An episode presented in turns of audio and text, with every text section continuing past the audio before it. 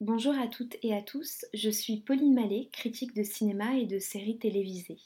Je suis également la créatrice et animatrice du podcast Sorociné, le podcast cinéma et féministe. Avant de commencer l'épisode du jour, j'aimerais vous parler d'une marque indépendante et inspirante, Rise Up.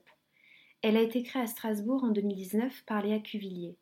C'est une marque aussi éthique que féministe qui s'engage à reverser 1 euro pour chaque produit vendu à l'association SOS Femmes Solidarité. Une association qui lutte contre les violences faites aux femmes. J'aime spécifiquement les t-shirts avec ces phrases ultra encourageantes qui me donnent pas mal de force les jours où j'en ai grandement besoin. C'est pour que vous puissiez vous aussi avoir un petit coup de pouce les jours un peu plus difficiles que nous vous proposons un code promo. Sorociné 10. Il vous donne 10% sur tous vos achats. Pour en savoir davantage sur la marque, rendez-vous sur nos comptes Instagram, Sorociné Podcast et Rise Up Girls. Merci à toutes et à tous et bonne écoute.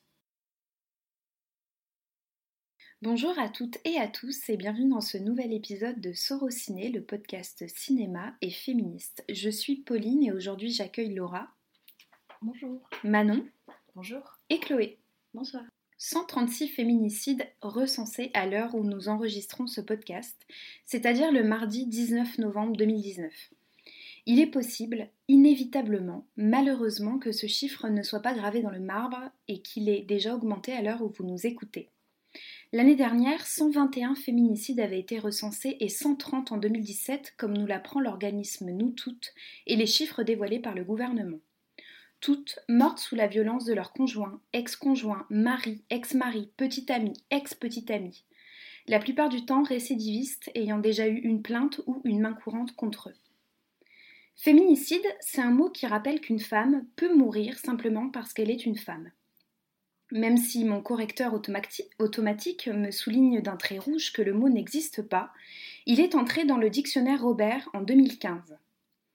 Féminicide, c'est ce mot qui nous rappelle que la vie d'une femme peut être souillée, tout comme son corps peut être violé, et que si elle n'est pas mère, sœur ou fille, elle n'a encore moins d'importance. Elle énervait son compagnon, il la tue et la met à la poubelle, pouvions-nous lire encore en 2017 dans Le Parisien, dans la rubrique Faits divers? Si grâce aux militantes et aux militants, la conscience collective a évolué, la victoire est encore loin alors que les politiques se plaisent dans un silence assourdissant ou tombent dans un racisme exacerbant, laissant apparaître une stigmatisation fausse visant les hommes racisés et ou étrangers, les femmes se réunissent chaque soir pour coller des messages alarmants dans les villes, pour parler et pour poser des mots sur ces violences. Par ailleurs, nous rappelons que le samedi 23 novembre 2019, des marches contre les violences sexistes et sexuelles auront lieu dans toute la France. Rendez-vous sur les réseaux sociaux pour plus d'informations. En 2017, l'Observatoire national des violences faites aux femmes rapportait que chaque année en France, 223 000 femmes âgées de 18 à 75 ans sont victimes de violences conjugales physiques et ou sexuelles. Ces violences qui ne datent pas d'hier, nous les retrouvons inévitablement dans les œuvres cinématographiques. Les féminicides et les violences sexistes et sexuelles, s'agrippant à l'image de la jeune femme en détresse, sont nombreux et souvent passés sous silence les corps des femmes étant souvent dénudés, vulnérables, fragiles, brisables. Ce n'est pas qu'une coïncidence si une des scènes les plus cultes et marquantes de l'histoire du cinéma est un féminicide. Comment ces violences sont-elles représentées? Comment sont-elles filmées? Comment faire évoluer les regards derrière la caméra et devant les écrans? Et que dire de ces réalisateurs qui abusent des actrices, héroïnes de leur histoire? Avant de commencer, je tiens à souligner un point très important. Ce chiffre relatant les féminicides recensés garde une vision très cisgenre. Pourtant, nous le savons, les femmes transgenres souffrent tout autant, voire davantage, de violences liées à leur corps. Nous en reparlerons au sein de cet épisode, notamment avec des exemples concrets. Je le disais un peu plus tôt, euh, je parlais d'une scène culte et marquante de l'histoire du cinéma qui est un féminicide. Je veux bien sûr parler euh, de Psychose d'Alfred Hitchcock. Alors je pense que tout le monde a l'image en tête de cette femme qui se fait euh, assassiner au bout de 20 minutes de film. une blonde d'Hitchcock, comme beaucoup de théoriciens et critiques de cinéma les appellent, comme si elle n'avait pas de nom finalement. Euh, alors évidemment, ce film a marqué l'histoire pour plusieurs raisons. Nous, on va vouloir, enfin, on va en parler là essentiellement pour cette scène euh, qui est un féminicide. Euh, Est-ce que déjà l'une d'entre vous veut commencer? Bah, tu le soulignes effectivement, c'est un des films les plus connus, donc Psychose de Alfred Hitchcock, et c'est un des films, je pense que soit au lycée, euh, en cours de français par exemple, quand on commence à étudier euh, les films, ou euh, par la suite en études supérieures en fac de cinéma, je pense que c'est une des scènes inévitables en fait, qu'on va forcément voir une fois en cours, vu que Hitchcock est, considéré comme le, maître de suspense, on va parler d'Hitchcock et on va parler de cette scène. Et c'est vrai que avant que tu nous en parles, j'avais Enfin, j'y avais pas repensé en fait. et c'est vrai que c'est assez euh, choquant qu'une des scènes qui soit le plus montrée euh, à des jeunes euh, hommes ou femmes, hein, là on, va pas faire de distinction dans la salle de classe, soit effectivement un féminicide extrêmement esthétisé, dont la musique est aussi culte que l'image. et, voilà, et en fait on va étudier le film pour son son suspense, son esthétisme, comme euh, j'étais en train de le dire, mais je pense jamais euh, sous ce regard-là, euh, sous cette question-là de bah, qu'est-ce que ça apporte en fait d'esthétiser autant le, meurtre d'une femme? Je sais pas vous ce que vous en pensez de cette scène, ce film, le fait que ce soit autant montré sans réelle question derrière.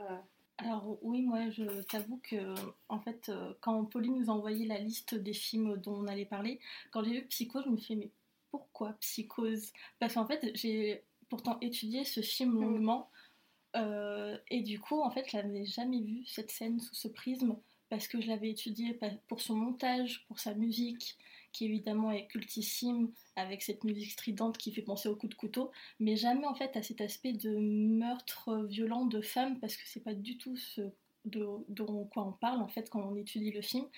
Et pourtant quand on lit euh, les, euh, les, films d'Hitchcock, il en parle longuement parce qu'on parle surtout aussi de la nudité euh, de l'actrice et le fait que bah, du coup c'était quand même dans les années 50 et du coup en fait elle n'était pas vraiment nue, elle avait une une, comment s'appelle, une combinaison. Mhm. Et euh, c'est pour ça qu'on utilise aussi beaucoup le montage du film parce que tout est fait pour ne pas voir, enfin voir des parties de peau, mais pas voir l'entière nudité de, de l'actrice. Et pourtant, quand on voit la scène, on a l'impression de la voir nue. Et c'est ça qui est très impressionnant. Mais après, c'est vrai que je t'avoue que je n'avais jamais pensé à, cette question-là. Et c'est là où tu, on se dit que c'est quand même horrible. Elle, elle, est mise à nu, on va dire, par aussi la, la vulnérabilité qu'elle peut avoir euh, à ce moment-là. Et... Bah, elle prend sa douche et du coup, euh, elle s'attaque pas du tout à ce meurtre. En fait, elle est tranquillement en train de prendre sa douche et c'est euh, aussi la. Hum, comment dire La violence la du, violence, du meurtre en soi, oui.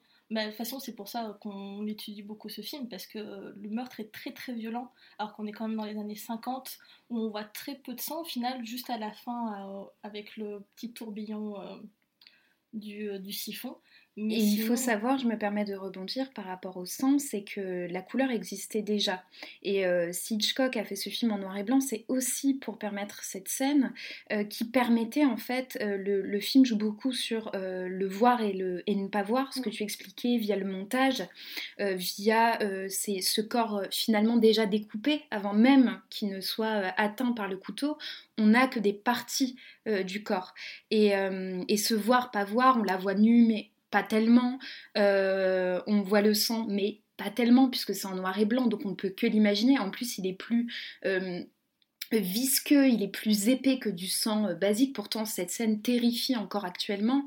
Et, si je vous ai aussi proposé de le revoir sous ce regard-là, c'est pour toutes ces raisons également. Et je sais que on, va les. Ah oui, pardon, Laura, si tu veux. Et c'est le genre de scène en fait qu'on peut reproduire euh, inconsciemment. Moi, je sais que euh, dans le début de mon adolescence, euh, lors d'un spectacle de cirque, on avait joué cette scène avec la musique, etc. Et maintenant, je me dis, mais comment on peut. Enfin, après, j'étais ado, donc on avait, j'avais pas tous ces questionnements-là, mais c'est très marquant et ça, en, fait, ça s'ancre en nous inconsciemment, je pense, ce, genre de scène. Et voilà, encore une fois, euh, Laura t'a dit, mais comme moi, mais pourquoi cette scène Et ah, bah oui, en fait. Euh, non, enfin, je tiens quand même à, préciser que je, c'est proposer un nouveau regard sur le film. Ça ne veut pas dire Ah que oui, oui, oui. l'étudier sous un autre, euh, sur le montage, sur la musique, sur euh, le découpage, sur son noir et blanc, euh, ça ne veut pas dire que ce n'est pas valable. Euh, on, le dit assez souvent ici, c'est euh, les regards qui permettent euh, d'avoir euh, plusieurs euh, façons d'analyser un film, euh, plusieurs façons d'ana- d'analyser des scènes. Et euh, moi, j'y ai pensé de suite parce qu'il y a cette idée de proie en fait. On euh, le Norman Bates, c'est un chasseur. Mm. Euh, sa proie, euh, quand elle arrive, euh, déjà il y a cette pluie torrentielle, enfin elle est vraiment prise au piège. On, on sent, même si on, le meurtre, on s'y attend pas au bout, enfin à ces quelques minutes-là, c'est aussi pour ça que le film a marqué, c'est que jamais avant un film n'avait tué son héroïne au bout de, enfin avant la moitié du film quoi.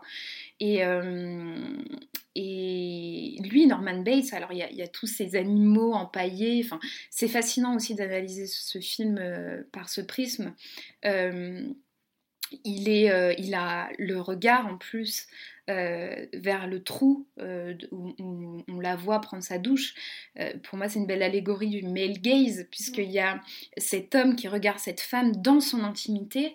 Et on rappelle que les féminicides ont lieu la plupart du temps dans l'intimité. C'est pour ça que je tenais à souligner dans l'introduction que les femmes, euh, les féminicides recensés, ce sont des femmes qui ont été tuées euh, par euh, un homme proche, parfois très proche, puisque c'est leur mari, leur petit ami.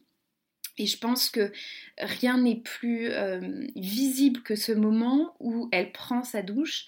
Vous savez, c'est le moment. Enfin, jamais on pense au fait. Je suis désolée, vous allez faire des cauchemars du coup ce soir, mais qu'en prenant notre douche chez nous tranquillement, bon, même si c'est dans un hôtel, on n'est pas à l'abri. Il n'y a rien de pire que d'être introduit, enfin qu'on s'introduit chez nous. Et la plupart des films d'horreur, euh, quand il y a euh, féminicide, ou en tout cas quand une femme est tuée, c'est dans son intimité. On va la chercher dans son intimité. On vient chercher, euh, on vient, euh, oui, pénétrer une bulle à laquelle, euh, enfin, on s'attend pas à, ce qu'elle soit brisée. Et ça me fait penser, euh, alors je n'ai toujours pas vu le film, mais dans la comédie musicale Ghost qui joue en, ce moment au théâtre Mogador, il y, a- une scène où, alors c'est pas, c'est pas un viol, mais ça reste pour moi une sorte de viol d'intimité parce que c'est, il y a un, un homme qui va rentrer dans l'appartement de l'héroïne justement pile au moment où elle prend sa douche et il va commencer à, justement à se dire ah bah tiens ça serait pas mal euh, de me la faire, ah, qu'est-ce qu'elle est bonne, et enfin voilà, ça m'a fait penser à cette scène. Je t'en prie maintenant. Euh, Pauline, tu utilisais le mot proie. Là, je vais m'éloigner un peu de- du, film en lui-même et plutôt rebondir sur une, une réalité. Euh, on parlait également des, des meurtres qui ont lieu dans le cadre familial, proche, amical de la victime. Euh, pourtant, en l'occurrence, là, euh, Psychose est inspiré d'un réel tueur en série. Et euh, ben, les tueurs en série euh, sont majoritairement des hommes qui, comme vous le savez probablement si vous avez regardé Mindhunter, euh, tuent majoritairement des femmes et ont des motivations très souvent sexuelles, prennent du plaisir à tuer une femme. Et étrangement, en fait, le cinéma a énormément récupéré cette idée de, prendre du plaisir à tuer une femme et l'a exploité euh, dans son imagerie où les spectateurs en viennent parfois eux-mêmes à prendre du plaisir à voir la femme être tuée. Alors, est-ce que parce qu'un film fait ça, c'est forcément un film antiféministe et immoral Je ne pense pas du tout. Mais c'est c'est une piste de réflexion euh, sur laquelle je pense on peut s'appuyer et euh, également se questionner justement sur euh, cette euh, origine des serial killers par rapport à la société. Mhm. Oui, bien sûr, je, suis, je suis ravie que tu dises ça parce que ça a été une de mes pistes de, réflexion quand j'ai préparé le, le podcast, c'est de, de me dire que beaucoup de scènes violentes, que ça aille au meurtre, au viol ou, ou, ou autre, sur les femmes, sont soit très esthétisées, qu'il y a une espèce de beauté dans, dans quelque chose d'horrible. Euh, alors, les films d'horreur, c'est un peu particulier parce que c'est un Ouais, il y a eu beaucoup de films d'horreur qui utilisent justement l'esthétique pour faire ressortir le son, etc. Donc je dirais que c'est une partie un peu. Après, pour moi, c'est vraiment au cas par cas. C'est pas parce Mhm. qu'un film Mhm. va montrer une femme qui meurt dans d'atroces circonstances que c'est forcément un film qui est à boycotter, absolument pas. Mm. C'était pas du tout là. euh, Et dans tous les cas, on... je pense pas que ce soit boycotté. Même un film qui montre euh, mal, entre guillemets, euh, ou qui a un regard euh, critiquable, je pense que c'est important de le voir. Parce que euh, ça montre qu'on les limites et, finalement ça nous permet aussi d'avoir des contre-exemples, des exemples. On en reparlera un peu plus tard dans le podcast, mais pour moi, Jusqu'à la garde est très juste dans ce qu'il montre et en termes de réalisme très, euh, très, très juste. Euh, et et c'est un exemple, et je suis sûre qu'il y a plein de contre-exemples, et c'est aussi important d'avoir des contre-exemples. Quand on parle de psychose et, et qu'on le critique, euh, on n'est pas à dire faut boycotter psychose, bien au contraire. En fait, à chaque fois qu'on critique un film, on vous invite plutôt d'ailleurs à le regarder, parce que euh, c'est important aussi d'avoir un- une, une divergence de regard, et peut-être pas forcément être d'accord, mais se dire que ce regard, il a le mérite d'exister. Euh, je rebondis sur le, ce que tu disais, Manon, sur le, fait de prendre du plaisir à voir euh, l'horreur d'une femme en train de se faire euh, violer, torturer, tuer. Et je voulais voudrais continuer avec le film Lost River de Ryan Gosling qui est sorti en 2014. Où euh, justement bah, ça reprend ce que tu dis, euh, se délecter euh, devant un spectacle macabre, et c'est exactement le cas dans ce film, où Christina Hendricks, qui joue Billy, se retrouve, faute de pouvoir payer son loyer, à, à jouer euh, dans, dans, un, dans un spectacle où elle doit en fait où les femmes euh, se torturent euh, sur scène. Alors bien sûr, ça reste du spectacle, donc pour de faux, avec des artifices, du sang artificiel, etc. Mais voilà, il y a ce, côté des hommes et des femmes le soir pour se détendre vont voir un spectacle où essentiellement des femmes se torturent volontairement entre guillemets parce qu'il y y a quand même de l'argent en jeu euh, vont voir des femmes se torturer sur scène euh, pour le plaisir et ce film aussi euh, va plus loin dans la question de, des violences faites aux femmes alors déjà Billy comme je le disais elle se retrouve à, à jouer dans ce spectacle parce qu'elle a besoin d'argent. C'est une banlieue de, Détroit euh, imaginée en fait euh, par euh, Ryan Gosling, où, qui est complètement délabrée, où il y a aussi un, un mystère autour d'un réservoir qui a, qui a englouti euh, la ville. Pour recontextualiser, Détroit est une ville un peu fantôme depuis quelques années. Oui, pardon, Euh, ouais. Donc Ryan Gosling a réellement euh, tourné à Détroit pour Mhm. le coup, où en fait quelques familles vivent encore de... en, en essayant de join- joindre les deux bouts, mais c'est une ville fantôme depuis quelques années qui reprend un peu vie dernièrement. Alors c'est marrant parce qu'elle reprend vie grâce à des bobos qui décident de s'y installer. Donc il y a une espèce de contre, contrepoids qui se Mhm. fait, mais c'est une, une- les- peu de personnes qui vivaient encore euh, il y a quelques temps, en fait, il y a eu une grosse crise économique qui a fait que Détroit a été déserté. Et, euh, et voilà, pour recontextualiser le Oui, film. bien sûr, ouais. Et euh, donc voilà, elle se retrouve à, à faire ce spectacle et en fait, c'est son agent immobilier qui lui a proposé de faire ce spectacle et donc toutes ces palabres pour dire que on propose encore une fois dans un film à une femme un métier où son corps va être obligatoirement euh. Donc là, effectivement, il y a de la torture, mais euh, fait de manière euh, très sensuelle, euh, très, très lente, justement pour accroître le plaisir des spectateurs. Et en plus, dans, ce, dans cet établissement, il y a aussi les, les- les salles des caissons. Et ces caissons, donc, ça a la forme d'une femme. Un Euh, corps euh, très euh, bien proportionné voilà, euh, Euh, Le corps de Christina Hendricks. Exactement, un corps euh, magnifique euh, pour une actrice magnifique. Et oui, donc les caissons où en fait elle, euh, où des, des hommes, euh, je suis pas sûre qu'il y ait des, enfin bref, des hommes qui rentrent dans ces salles avec les femmes dans les caissons et ils font littéralement ce qu'ils veulent. Alors, il faut savoir que ces caissons ils peuvent les verrouiller. Elles peuvent les verrouiller, excusez-moi.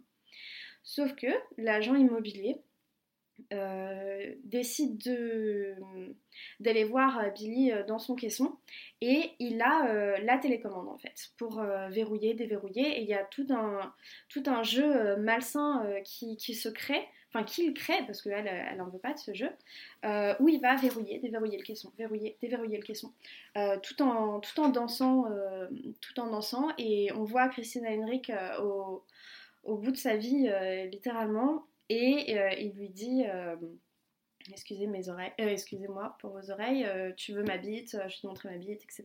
Tu vas la sucer, tout ça. Et bah, clairement, il, il, veut la violer. Et alors, heureusement, euh, on voit la scène où il déverrouille le caisson et euh, Billy décide que ça se passera pas comme ça et euh, elle avait un couteau dans sa poche, désolée je sais pas du tout, et elle lui plante dans le crâne. Donc encore une fois, une femme au bord du gouffre, on lui propose un travail qui sexualise son corps et qui, qui, est destiné à être violée. Donc voilà pour euh, Lost River, super film. Non, après, euh, voilà, comme on était en train de le dire tout à l'heure, il a d'autres euh, qualités. Bah, ceci dit, moi je trouve pas que ce soit un défaut parce que le film prend parti des femmes pour le coup. C'est-à-dire que je pense qu'il y a une distinction à faire entre ce que le film raconte, c'est-à-dire qu'on a, il n'y a pas de problème pour moi à raconter cette histoire, euh, il y aurait un problème si le regard ne questionnait pas ce qui se passait. Mm. Euh, le film est très esthétique, mais en fait il reprend le spectacle en soi. Euh, donc il y, a, il y a aussi Eva Mendes dans ce film. Oui. Donc il y, a, tout son numéro à elle où, elle est en train de se mutiler. ça, c'est Enfin, donc du coup, il y a toute cette histoire de sang, etc. Mais, mais pour le coup, euh, on critique ça, jamais on ne montre que. Euh, on montre toujours que ces femmes font ça euh, pour gagner leur vie. Mm. On a le regard d'Eva Mendes qui est plus sur le moi je gagne ma vie comme ça, mais en même temps j'aime bien le spectacle donc ça me dérange pas. On a plutôt Billy qui est contrainte de le faire, euh, qui est pas du tout rassurée, euh, surtout dans cette salle des caissons. Mais je trouve que l'ambiance générale du film, surtout au niveau de cette scène dont tu parles avec le caisson, elle est tellement pesante et prenante euh, qu'au final on ne prend pas plaisir à voir ça, malgré une esthétique très soignée, les néons. Bon, ça se voit que Ryan Gosling a tourné avec Nicolas Winding il a pris ses néons, etc. C'est surtout Benoît Deby en fait. Ah oui, oui, c'est vrai que c'est le même euh, directeur de Non, non, même pas en fait. Deby n'a pas travaillé avec Refn, mais c'est. Le directeur photo de Gaspard Noé, non? Oui, oui, oui, c'est surtout ça. Et il l'a pris parce que justement, il est fan de Gaspard Noé. Ah, bon, bah voilà, on reparlera tout à l'heure d'ailleurs de, de, Gaspard Noé. Mais euh, en fait, moi, il y aurait eu un problème euh, s'il n'y avait pas eu de s'il l'avait violée en toute impunité en fait. Pour moi là il y aurait eu euh, une, un... Euh, oui, et non parce que dans la vie plein d'hommes violent en toute impunité. En fait je pense que là pour le coup euh, on en revient souvent à ça mais c'est le regard et euh, Ryan Gosling et, toute son équipe, euh, puisqu'il n'y a pas la, dictature de l'auteur aux États-Unis, euh, un, regard et un recul qui fait qu'on n'est jamais en train de prendre du plaisir, surtout dans cette scène. C'est-à-dire que même si les images sont belles quand elles sont en spectacle et tout, c'est des choses quand même assez difficiles à voir. Et, et il y a un recul qui permet de voir que ces hommes ont clairement un problème. En fait, moi, le DVD que j'ai emprunté sautait, donc je pense qu'il y a des chapitres complets que j'ai loupés, donc je, pense que c'est pour ça qu'on n'a pas la qu'on la même interprétation, mais je, je, comprends tout à fait ce que tu veux dire. Et il y a aussi dans ce film, euh, euh, euh Ronan, encore une fois, on va lui faire un, un piédestal comme euh, Meryl Streep, euh, qui se fait aussi extrêmement, euh, comment dire, euh, pour rester poli, euh, embêté par, comment il s'appelle, bah, Bully, justement. Et il y y a, encore une fois cette violence de un, un, homme qui, qui, comment dire, bah, je pense que qui impressionne en fait. Mais ce qui est important à souligner, à impressionner une jeune femme, il lui explose son rat juste pour le plaisir de. Mais, mais je pense que ce qui est important à souligner, c'est pour ça que je tenais à recontextualiser la ville de Détroit, c'est que c'est une ville très précaire, en grande grande situation de pauvreté, et que la, les premières concernées par la pauvreté, pauvreté ce sont les femmes, mhm. et que les premières à entre guillemets prendre cher vis-à-vis -vis de la pauvreté, ce sont les mhm. femmes. Et quelqu'un qui est en situation de précarité, qui euh, subit des violences déjà quand elles ne le sont pas, mm. donc les femmes, euh, qui en plus de ça vont... Euh, devoir faire des concessions pour leur famille, pour les faire vivre, comme le fait Christine Hendricks mmh. dans, dans, le film. Euh, je pense que ça, c'est pas à négliger, c'est qu'à un moment donné, ceux qui ont le pouvoir, ce sont les hommes, c'est eux qui payent pour voir ces femmes, c'est euh, cet agent immobilier qui, lui, on comprend, a encore plus de pouvoir parce qu'il a de l'argent, euh, qui fait qu'il peut avoir ce poids sur elle. Et je pense que hum, le fait que ce soit tourné à Détroit, enfin le fait que ça se passe à Détroit, c'est mais c'est essentiel dans le film parce que, bah, parce que ça, je, ça n'existe, enfin cette situation et d'autant plus, euh, elle existe d'autant plus parce qu'il y a toute cette question de pauvreté et de précarité. Et encore une fois, ce bully est aussi, euh, il y a justice pour euh, Rat, Saïs Runner, elle, s'appelle Rat dedans, parce qu'il y a justice aussi pour elle, parce qu'il se fait aussi éliminer à la fin du film. juste pour dire, tu, tu parlais, Chloé, tu disais il lui explose son rat, parce qu'en en fait, donc Rat, le personnage, a ce prénom parce qu'elle promène toujours un petit rat avec elle. Je fais beaucoup de raccourcis des fois, désolée. Euh, pour raconter la, scène justement du meurtre du rat, euh, Chercheur a, son petit rat euh, dans une poche euh, située à peu près, à la, on va dire, à, la hauteur de son entrejambe. Et Bully, dont le nom reprend pour moi à la fois la brute et aussi l'image du taureau, donc la virilité, le symbole de la virilité et tout. Burly sort des, des ciseaux et poignarde le rat euh, pour moi, c'est vraiment la métaphore du viol. C'est-à-dire mm. que euh, le film est très. Euh, le film s'appuie énormément sur un, imaginaire, beaucoup de symboles, beaucoup de surréalisme. Et, s'il ne montre pas clairement, de manière frontale, un viol réaliste, il, il utilise en fait, à travers cette image du rat, ben, tout simplement le viol que subira de la part de Bolly. Ah oui, mais totalement. Dans, plein de films, de toute façon, euh, il y a énormément de, métaphores du viol. Rien que tout à l'heure, euh, quand on, parlait de d'hommes qui s'introduisent aussi euh, dans l'intimité, dans le dans, comment dire, dans les appartements des femmes, pour moi, c'est enfin, aussi un viol. Enfin, c'est aussi une métaphore du viol aussi pour moi ça. Donc oui, je suis d'accord avec toi. juste pour revenir du, du coup sur cette métaphore du viol à travers le meurtre du rat, euh, il y a également la, question de la possession, puisque euh, Bully euh, viole Rat pour se venger du fait qu'elle soit proche de Bones.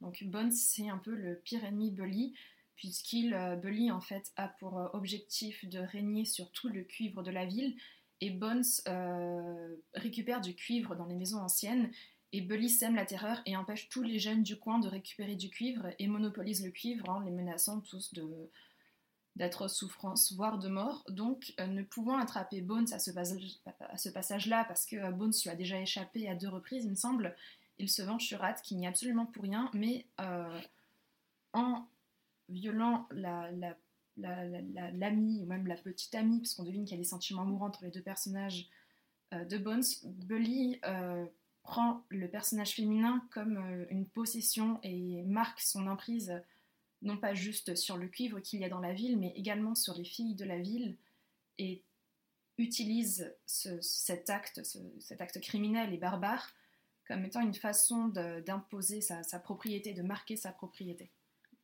Qui va euh, souvent de pair avec le pouvoir d'ailleurs. en fait, tout ce que vous avez dit, c'est exactement pourquoi j'adore ce film de Ryan Gosling. Et euh, du coup, tu parlais de pouvoir, mais pour moi, le film, c'est vraiment ça en fait. C'est montrer comment euh, une situation économique désastreuse comme Détroit. C'est pour ça que, de façon, il l'a expliqué quand il parlait de son film que le fait que ça se passe à Détroit, c'est voulu.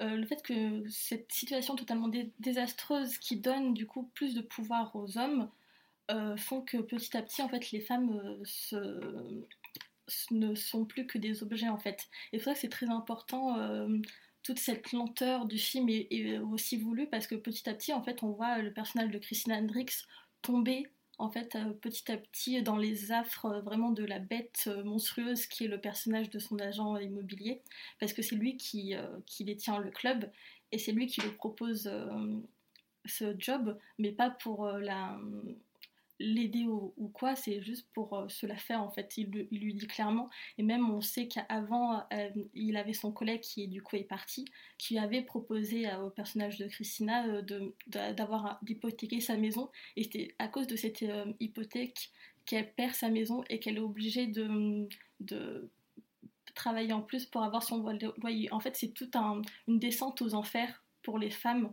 à cause du pouvoir des hommes, à cause d'une situation qui est totalement catastrophique et qui du coup ne profite pas du tout aux femmes. En parlant de bêtes, il y a un plan du coup qui me revient où euh, Christina Hendricks est en train de franchir la porte de ce club qui est en fait une énorme gueule euh, de une espèce de tigre chimère euh, du lion et qui représente tout à fait ce personnage masculin viril, féroce et elle la figure de la proie et qui en plus semble minuscule comparée à cette porte. Oui, hein, surtout que moi ce que j'aime bien c'est qu'il y a des strates en fait dans le film où plus ça, plus ça ne va pas et plus en fait ils descendent parce que les caissons se trouvent dans des sous-sols et en fait euh, quand tout va bien, tout est lumineux avec un soleil, euh, etc. Et plus euh, ça va mal pour le personnage de Christina Drinks et plus en fait on tombe dans cette lumière violette néon de Benoît Deby et avec tout cette espèce, enfin cette lumière en fait qui l'entoure totalement et qui fait qu'en fait elle, sera un peu emprisonnée et en plus après elle sera enfermée dans des caissons. Et euh, pour continuer sur la question de, des hommes qui ont du pouvoir par l'argent, je voulais parler de, du de Wall Street de Martin Scorsese qui est sorti en, 2013 et bah, justement en fait le, fait que comment le, pouvoir de l'argent, comment l'argent monte à la tête parce qu'au début on voit donc, euh, je me rappelle plus du nom de celui qui joue euh, Leonardo DiCaprio, enfin que joue Leonardo DiCaprio. Jordan Belfort. Euh, oui voilà. donc on voit au début Jordan Belfort qui fait ses premiers pas à Wall Street en bas de l'échelle et plus il va monter, plus il va avoir de l'argent et plus on va voir euh, relations, les relations avec les femmes euh, notamment avec euh, sa fiancée qu'il a au début du film, qui, dès qu'il va avoir un peu d'argent, va tromper impunément avec des prostituées je pense que ça va. Enfin, je me permets de rebondir du coup. Euh, ça va plus loin que ça parce que ça représente les boys clubs. Et en fait, pour se faire accepter, au début, il y va pas de lui-même dans ses striptease et tout. Pour se faire accepter, il va rencontrer euh, le personnage de Matthew McConaughey où il y a cette scène où il lui explique que euh, pour survivre à Wall Street, il y a deux choses, la coke et la baise. Et que du coup, en fait, lui de base, il est, on le voit, il est, il est bien rangé, il n'y a pas de souci avec sa fiancée. Et que c'est ce personnage et cette représentation des boys clubs euh, de Wall Street avec ces mecs euh, qui euh, empochent des millions par jour, etc. Et ça, ça va être son entrée dans Wall Street. À ce moment-là, son personnage ne fera plus jamais demi-tour. Mm. Au moment où il franchit cette barrière de la masculinité qui va mettre des billets dans les strings des meufs, dans, le, dans les striptease, à ce moment-là, son personnage, il rentre même pas d'abord dans la coke, puisqu'il refuse euh, la coke et l'alcool que lui propose Matthew McConaughey. Par contre, la sortie en striptease, il va la faire très rapidement. Et je pense que c'est très important de... et, je trouve, je parlerai d'une scène après du Wall Street qui, quand je l'ai revue, j'en avais presque même pas le souvenir qu'elle avait été filmée comme ça, où en fait, euh, Scorsese choisit cet élément pour faire rentrer son personnage euh, dans un tourbillon euh, qui va être évidemment, bah, ça va nous paraître surdimensionné, mais en même temps tout à fait en adéquation avec ce que ce Boys Club Aka Wall Street représente. Oui, parce que du coup, au début, il, va se faire influencer. Il se dit qu'avec cet argent, bah, il va avoir une meilleure vie, justement avec sa fiancée, mais ça va, ça va lui, tout va lui monter à la tête, en fait. Euh, tu as totalement raison par toutes les influences qu'il peut avoir. Donc, il va, il va avoir des prostituées, il va avoir des prostituées, euh, et euh, il va donc il va tromper sa femme, etc. Et il va ensuite se mettre avec donc euh, Naomi qui est jouée par euh, Margot Robbie. Et c'est pareil, il va y avoir toute une évolution euh, négative en fait avec ce, personnage où d'abord il la rencontre dans une fête, tout va bien, etc.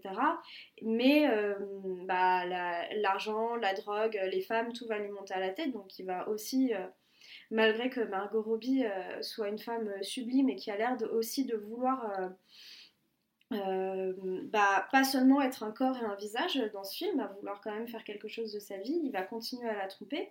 Et euh, quand elle décide euh, que c'est terminé, il va encore user de son pouvoir avec une scène de, dont Pauline vous parlera.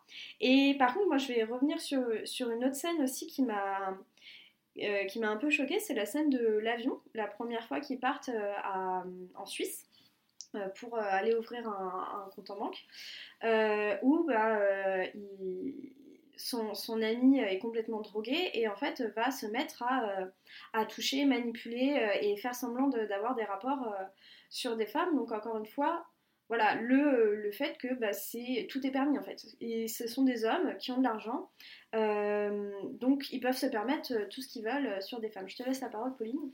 Bah, pour encore rebondir, c'est comme Lost River. Je pense que même s'il y a beaucoup de choses à critiquer dans le film, à ce moment-là, on sait que ces mecs, ils sont mais complètement en dehors de toute réalité. Et s'ils se permettent ça, c'est parce qu'ils ont l'argent et le mmh. pouvoir. Et je trouve que même s'il y a plein de nanas à poil et qu'on prend plaisir à voir ces nanas euh, et qu'il y a une espèce de pas forcément de regard qui déconstruit tout ça.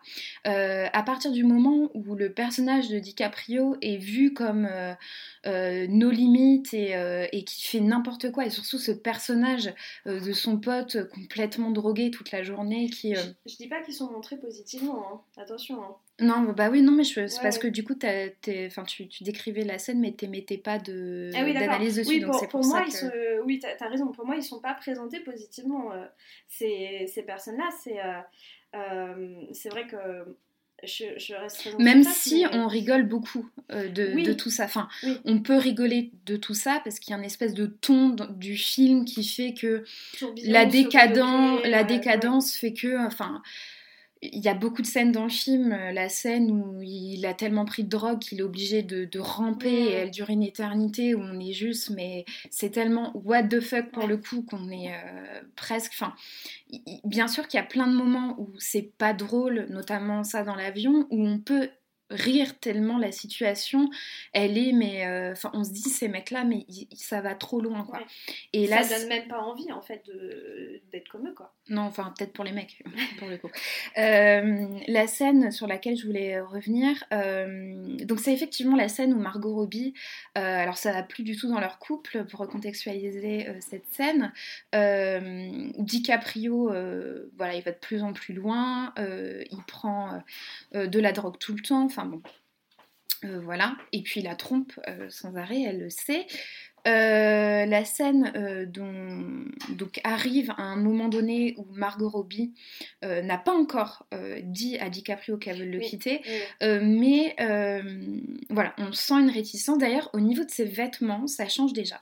C'est-à-dire que Margot Robbie dans, dans, le film, elle est un peu, alors pas bimbo, mais elle a des très belle robe qui montre vraiment bien ses courbes. Euh, souvent, elle est nue. Euh, il faut rappeler que Margot Robbie avait la vingtaine. Elle était vraiment très jeune. Euh, c'est l'un de ses premiers rôles phares, voire de ses premiers rôles. Et dans cette scène, elle arrive, elle est en mode working girl. Elle a une jupe taille haute jusqu'au genou, une chemise. alors, évidemment, ça scie quand même sa silhouette. Mais voilà, elle arrive plutôt déterminée. C'est-à-dire que vis-à-vis de des vêtements dans lesquels elle est d'habitude soumise à un certain regard, là, elle est en mode déterminé. Et moi, cette scène, je sais pas que je l'avais oubliée parce que le film fait qu'on ne l'oublie pas, mais euh, j'étais assez, euh, pas choquée, mais euh, étonnée, de la manière avec laquelle elle est filmée. Scorsese prend le parti de filmer, donc il y a un acte euh, sexuel qui se passe, Margot Robbie n'en a pas envie, euh, donc son mari la force. Elle le dit clairement. En plus, euh. elle lui, en plus, elle l'exprime, donc le consentement, le non-consentement est exprimé. Et ça, c'est rare dans le cinéma qui est une relation sexuelle entre un mari et sa femme. Ça, c'est très important parce que le viol conjugal est encore tabou. Euh, voilà, même s'il tend à être révélé comme étant un viol. Euh, Scorsese prend euh, le parti de, dire, de faire dire à son personnage féminin Je n'ai pas envie de faire l'amour avec toi. le personnage masculin, DiCaprio, force, euh, enfin je vais dire Jordan parce que c'est pas DiCaprio en soi, euh, force pour que sa femme ait un acte sexuel, elle se déshabille à peine qu'il l'a déjà pénétré, et là la caméra, elle change d'angle. C'est-à-dire que de base, on les voyait euh, tous les deux, on voyait presque que de la vision de DiCaprio, d'un seul coup on ne voit que la vision de Margot Robbie. Et là, le, moment où ils sont, lui la pénètre au-dessus, elle, elle est en dessous c'est un peu technique ce que je dis, euh, la caméra est à la hauteur de Margot Robbie. On voit les expressions de Margot Robbie, on voit Margot Robbie ne pas avoir envie de cet acte, on voit que cet acte est dénué de toute sensualité, euh, de tout érotisme. On n'a pas envie de voir cet acte. Super mécanique. Euh, à la fois, ce n'est, enfin, à la fois, c'est pas violent en termes de. Euh, euh, c'est-à-dire que c'est pas un viol caricatural de la violence. Pas, il déchire pas ses vêtements. Oui, voilà, c'est pour ça que je voulais dire. Enfin, c'est pour ça que mm. c'est violent en soi, mais ce n'est pas représenté comme étant violent. Pourtant, on sent euh, la violence de l'acte. Et ça, je trouve ça assez remarquable. Dans un film qui, pendant deux heures et demie, nous montre des tétons à tout va, des corps ultra sexualisés, même s'il y a toujours ce regard de c'est ces mecs qui sont complètement à côté de la plaque. D'un seul coup, on a une femme qui euh, a dit non et qui, il y a quand même l'acte. Euh, l'acte se fait le spectateur n'est pas du tout excité par cet acte, contrairement à euh, tous ces moments de folie où il y a des stripteaseuses et tout, et euh, le spectateur peut être excité par cet acte. Parce que toutes les autres femmes sont... montrent qu'elles sont consentantes, sauf la scène de la vie dont je parlais, mais il n'y a pas de vrai acte sexuel. Mais toutes les prostituées qu'on voit, on, voit qu'elles sont consentantes. Alors, est-ce qu'une prostituée est réellement consentante? C'est voilà. Mais en tout cas, euh, là, le non-consentement est pleinement exprimé et la caméra, la caméra qui est en fait le regard, euh, qui va euh, amener le spectateur à regarder de cette façon, euh, va nous montrer le, malaise et le, la gênance de Margot Robbie face à cet acte. S'ensuit alors un moment où Margot Robbie lui dit je veux divorcer, donc on prend, c'est le point de non-retour pour elle. Et euh, une scène qui, du coup, va être extrêmement violente pour le coup. Margot Robbie se lève, il se lève, enfin bref, les deux se lèvent. Euh, elle lui dit qu'elle veut divorcer, lui ne veut pas. Et en plus de ça, il la menace de garder ses enfants, alors qu'il s'en occupe jamais. Euh, elle dit non, tu ne me prendras pas mes enfants. il a un espèce de, de, mouvement, elle le gifle, et là, il lui donne un énorme coup de poing dans le ventre. Euh, et là, bah, du coup, c'est vraiment, on n'est plus du tout dans le, euh, dans le délire du personnage. C'est-à-dire que d'un seul coup, il y a une distance qui se crée entre nous et le personnage, où euh, DiCaprio, Jordan Belfort, on n'est plus du tout dans son délire. C'est-à-dire que là, on n'est plus du tout. Alors, même si avant, il y avait des choses critiquables, on était plus ou moins en mode il profite de la vie, tout ça. Là, on est juste, euh, non mec, tu déconnes pour de vrai. Euh, il va enlever sa fille, il va avoir un accident de voiture, enfin bref, etc. Et je trouvais euh, que cette scène, dont je me souvenais pas alors que j'avais vu le film deux fois, il y, a, il, y a, un moment, je la trouvais très juste. Et je trouvais. alors, Scorsese filme très très peu les femmes. C'est un réalisateur qui filme euh, euh, ce qu'il a vécu, vu donc des hommes dans la rue, euh, les mafias, enfin les mafieux, etc. il a souvent filmé les personnages féminins comme étant des love interest ou des mamans. Et je trouvais que cette scène, pour un papy de 70 ans, était assez oui, remarquable. En fait, je trouvais que euh, c'est assez rare dans le cinéma, surtout dans, un cinéma d'hommes mûrs, matures, euh, de voir une scène où le personnage féminin euh, est en grande détresse de cette façon et que le spectateur est avec elle. Et c'était assez intéressant ce que tu disais sur le fait que Margot Robbie était vraiment très jeune à l'époque où elle tournait le film et J'y avais réfléchi aussi en revoyant le film en me disant, bah attends, à, ce moment-là, quel âge elle avait, etc. 22 ans, il me semble. 22 ans, ah oui, donc elle était, ouais, bref. Et je me suis dit que souvent les, les actrices jeunes passaient par ces rôles-là, en fait, de, de, femmes très sexualisées. Et euh, on, on, en discute, on a eu d'autres discussions par rapport à Margot Robbie où on s'était rendu compte que euh, bah, maintenant, en fait, elle euh, on espérait qu'elle n'aurait plus de rôle suite à Once Upon a Time in Hollywood, où elle serait sexualisée sans raison en fait je, pense que des fois, il y a dans certains films, il peut y avoir une sexualisation euh, qui peut être intéressante pour dénoncer, etc. Et des fois, les actrices jeunes, notamment, sont sexualisées euh, sans raison. Et, c'était, enfin voilà, c'est un point que je voulais soulever. Après, je sais pas ce que vous en pensez. Euh. Bah, justement, j'avais lu une interview de Margot Robbie dans laquelle elle disait que elle, quand elle avait commencé quand elle avait commencé son métier, on lui avait toujours dit n'accepte jamais pour un premier rôle important dans un long métrage d'apparaître euh, toute nue comme ça, full frontal, parce qu'après tu ne vaudras rien. Euh, les gens ont revu ton corps, les gens ne seront plus intéressés pour te voir en tant qu'actrice.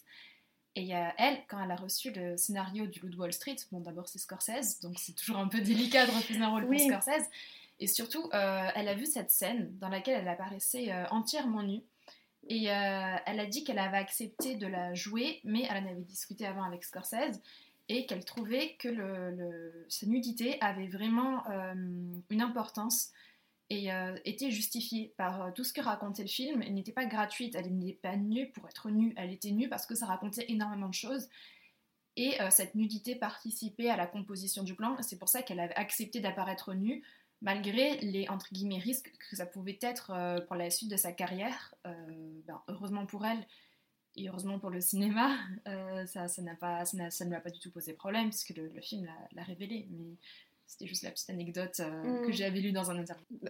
Ça me permet de rebondir sur l'actualité. Adèle Haenel euh, a eu un, un acte militant politique que l'on vit finalement que rarement, où elle, euh, via Mediapart, a, révélé avoir été euh, abusée euh, par un réalisateur.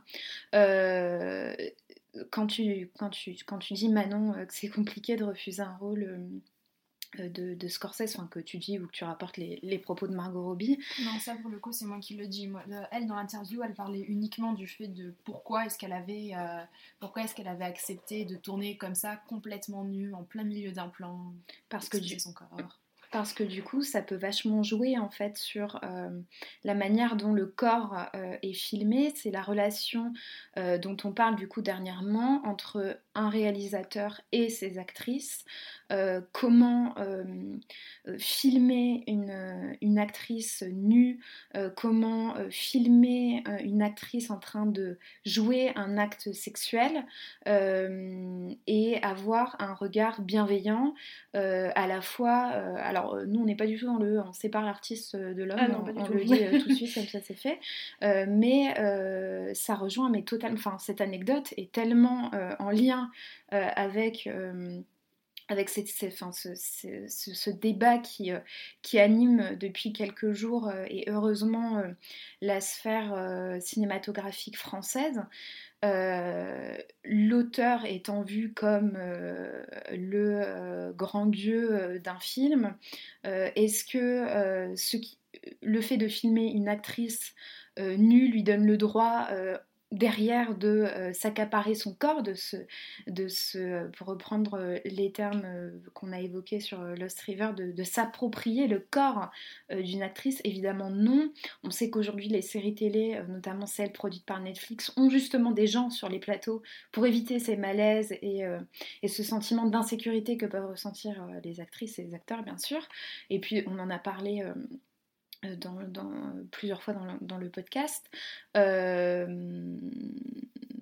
Euh, tout à l'heure, tu parlais du fait que les, les femmes transgenres étaient aussi très touchées par ces violences. Ça m'a fait penser au film de Irréversible de Paul Verhoeven, qui est, pardon, de Gaspard Noé, qui est sorti en 2002, où il y a justement une scène où Marcus, qui est joué par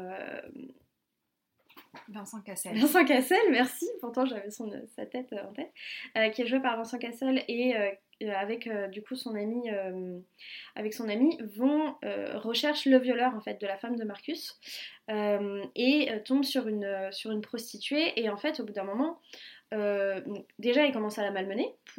Bah, pour le plaisir en fait parce que Marcus est complètement a été on, le voit au fur et à mesure du film a été complètement déjà bouleversé en apprenant que sa femme, jouée par Monica Bellucci, a été violée. Il a ensuite été influencé, embrigadé, par des badauds qui passaient par là. Et donc il se retrouve face à, cette prostituée pour en cherchant des réponses qui commence à malmener. Euh, donc il commence à la questionner et il se rend compte en fait euh, que c'est une femme transgenre et là la violence va encore plus euh, monter d'un cran, je pense aussi à cause de l'ignorance qu'il y a face à, ces personnes. Et pour donc déjà un, aspect du film, pour revenir à ce que tu disais, donc je voulais revenir sur la scène où Alex euh, joué par Monica Bellucci, euh, se fait violer parce que euh, je me suis posé une question devant. Est-ce que le réalisateur a voulu vraiment montrer l'horreur de ce viol ou c'est une scène où justement on peut se délecter de voir Monica Bellucci dans cette situation? Voilà, question ouverte. Alors moi je vous avoue, je pourrais très difficilement parler du film parce que la première fois que j'ai voulu le voir, j'avais 13 ans.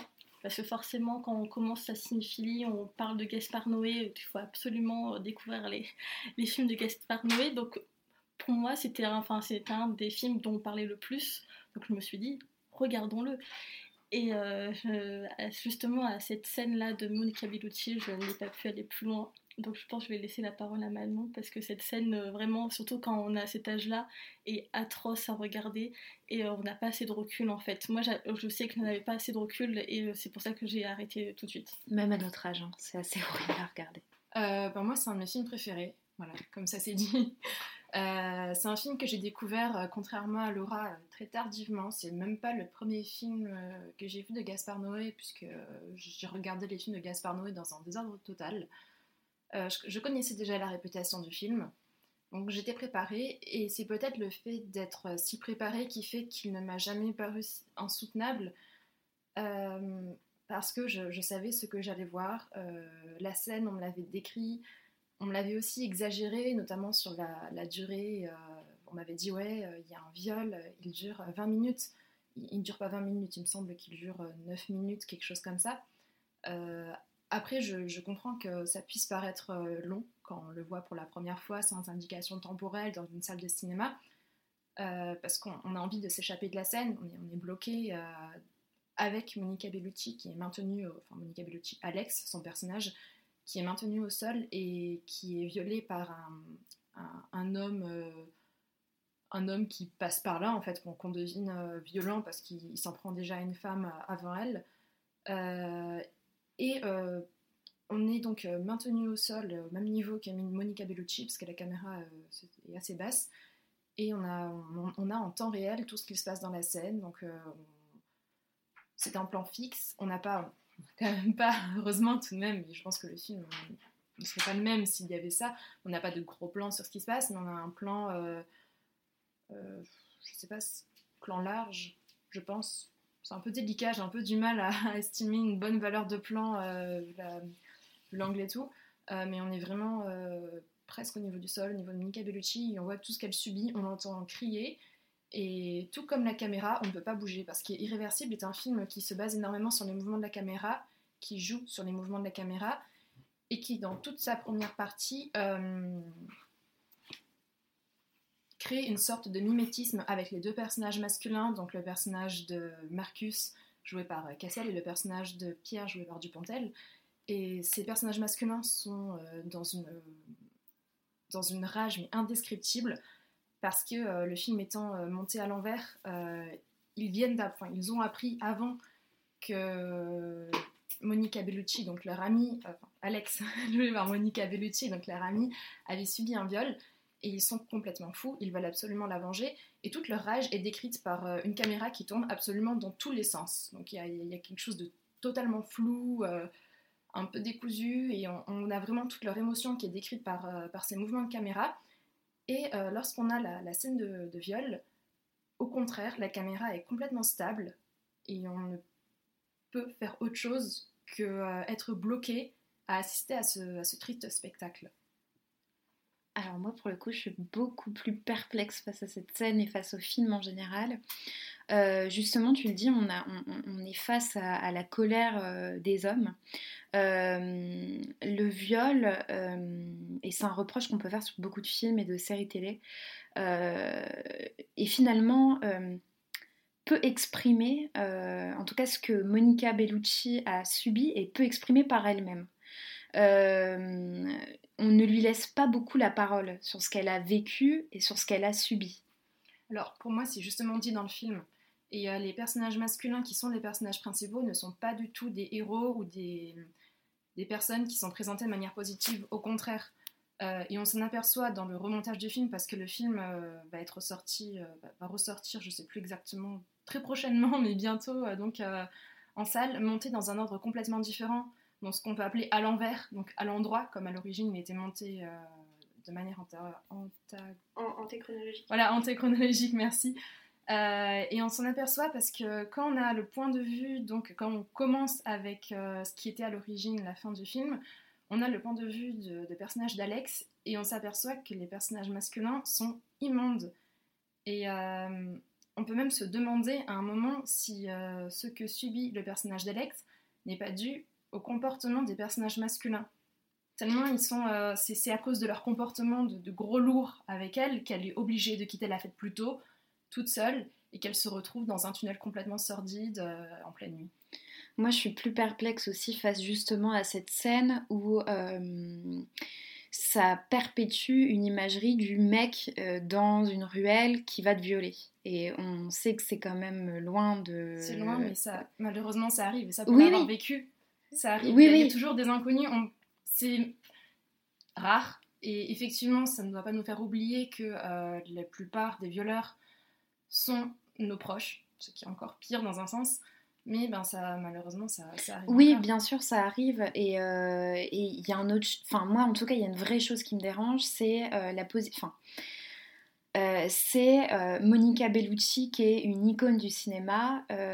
on en parlera aussi avec elle de Verhoeven, où il y a une espèce de j'entends que les personnages masculins d'Irréversible sont nauséabonds et il n'a pas, même pas besoin de l'expliquer. Enfin, un tel acte montre qu'ils sont nauséabonds. Mais il y a une espèce quand même avec le temps du viol qui est, euh, euh, du coup, comme tu disais, de 9 minutes, qui avec une caméra posée, euh, les bruitages, on en parle très peu, mais le bruit est assez présent dans la scène quand il, il enfin, voilà les bruits.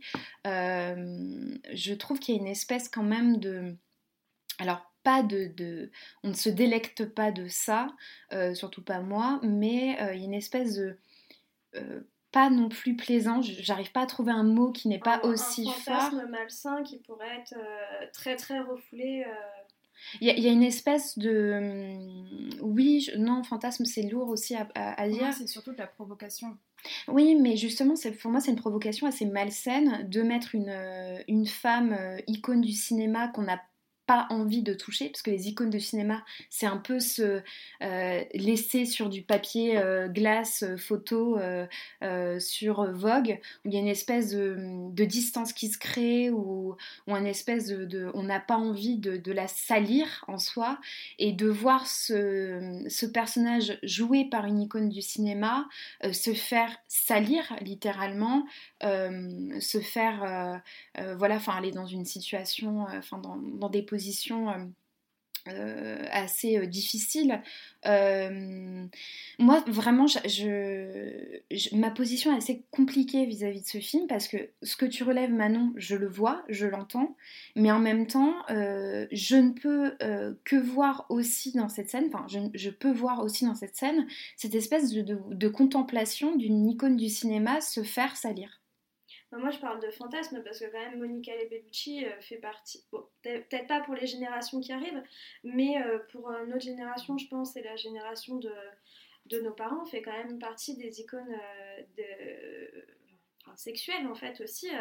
donc je, pense qu'il y a quand même ce côté aussi, je, je, suis d'accord avec vous deux, mais je suis d'accord Pauline de, bah voilà, c'est Monica Bellucci qui, quand je parle de fantasme, c'est-à-dire que je parle de fantasme malsain, refoulé.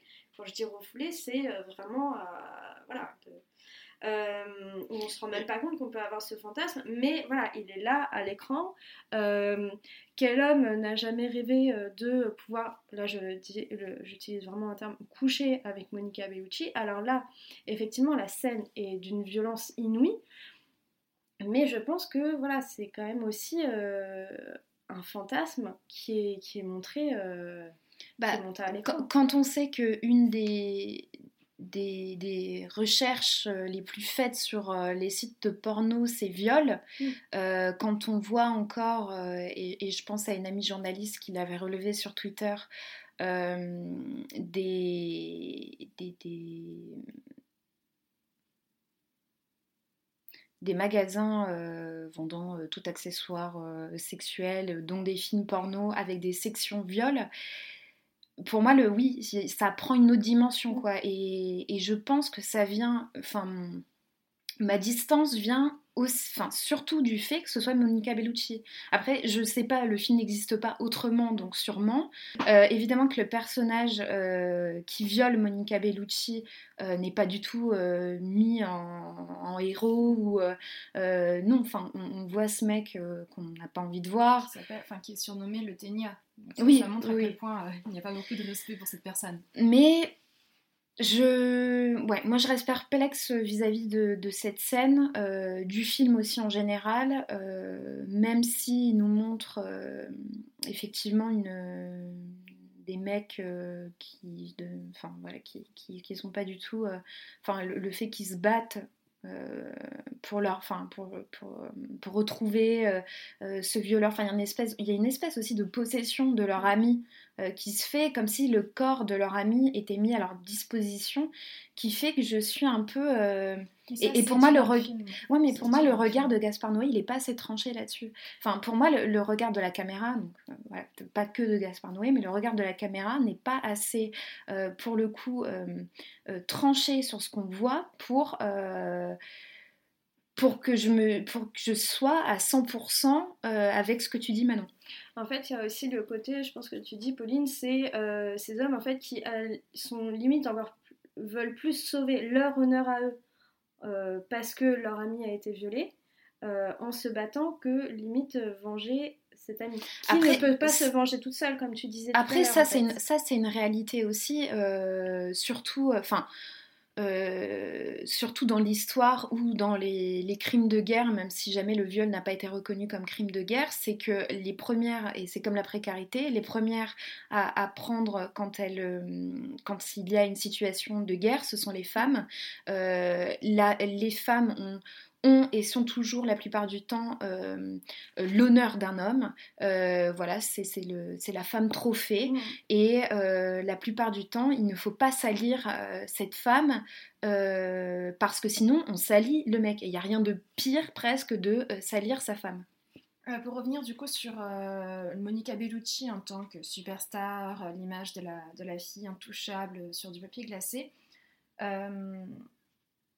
je ça va être un peu compliqué à expliquer, mais euh, quand le film a été diffusé à Cannes, euh, il y a eu énormément de sorties de salle, enfin du moins dans la légende, parce qu'on sait, je pense tous, qu'ils aiment beaucoup, beaucoup, beaucoup exagérer sur les réactions cannoises, et euh, on se retrouve très rapidement avec des scandales qui n'ont jamais vraiment eu lieu.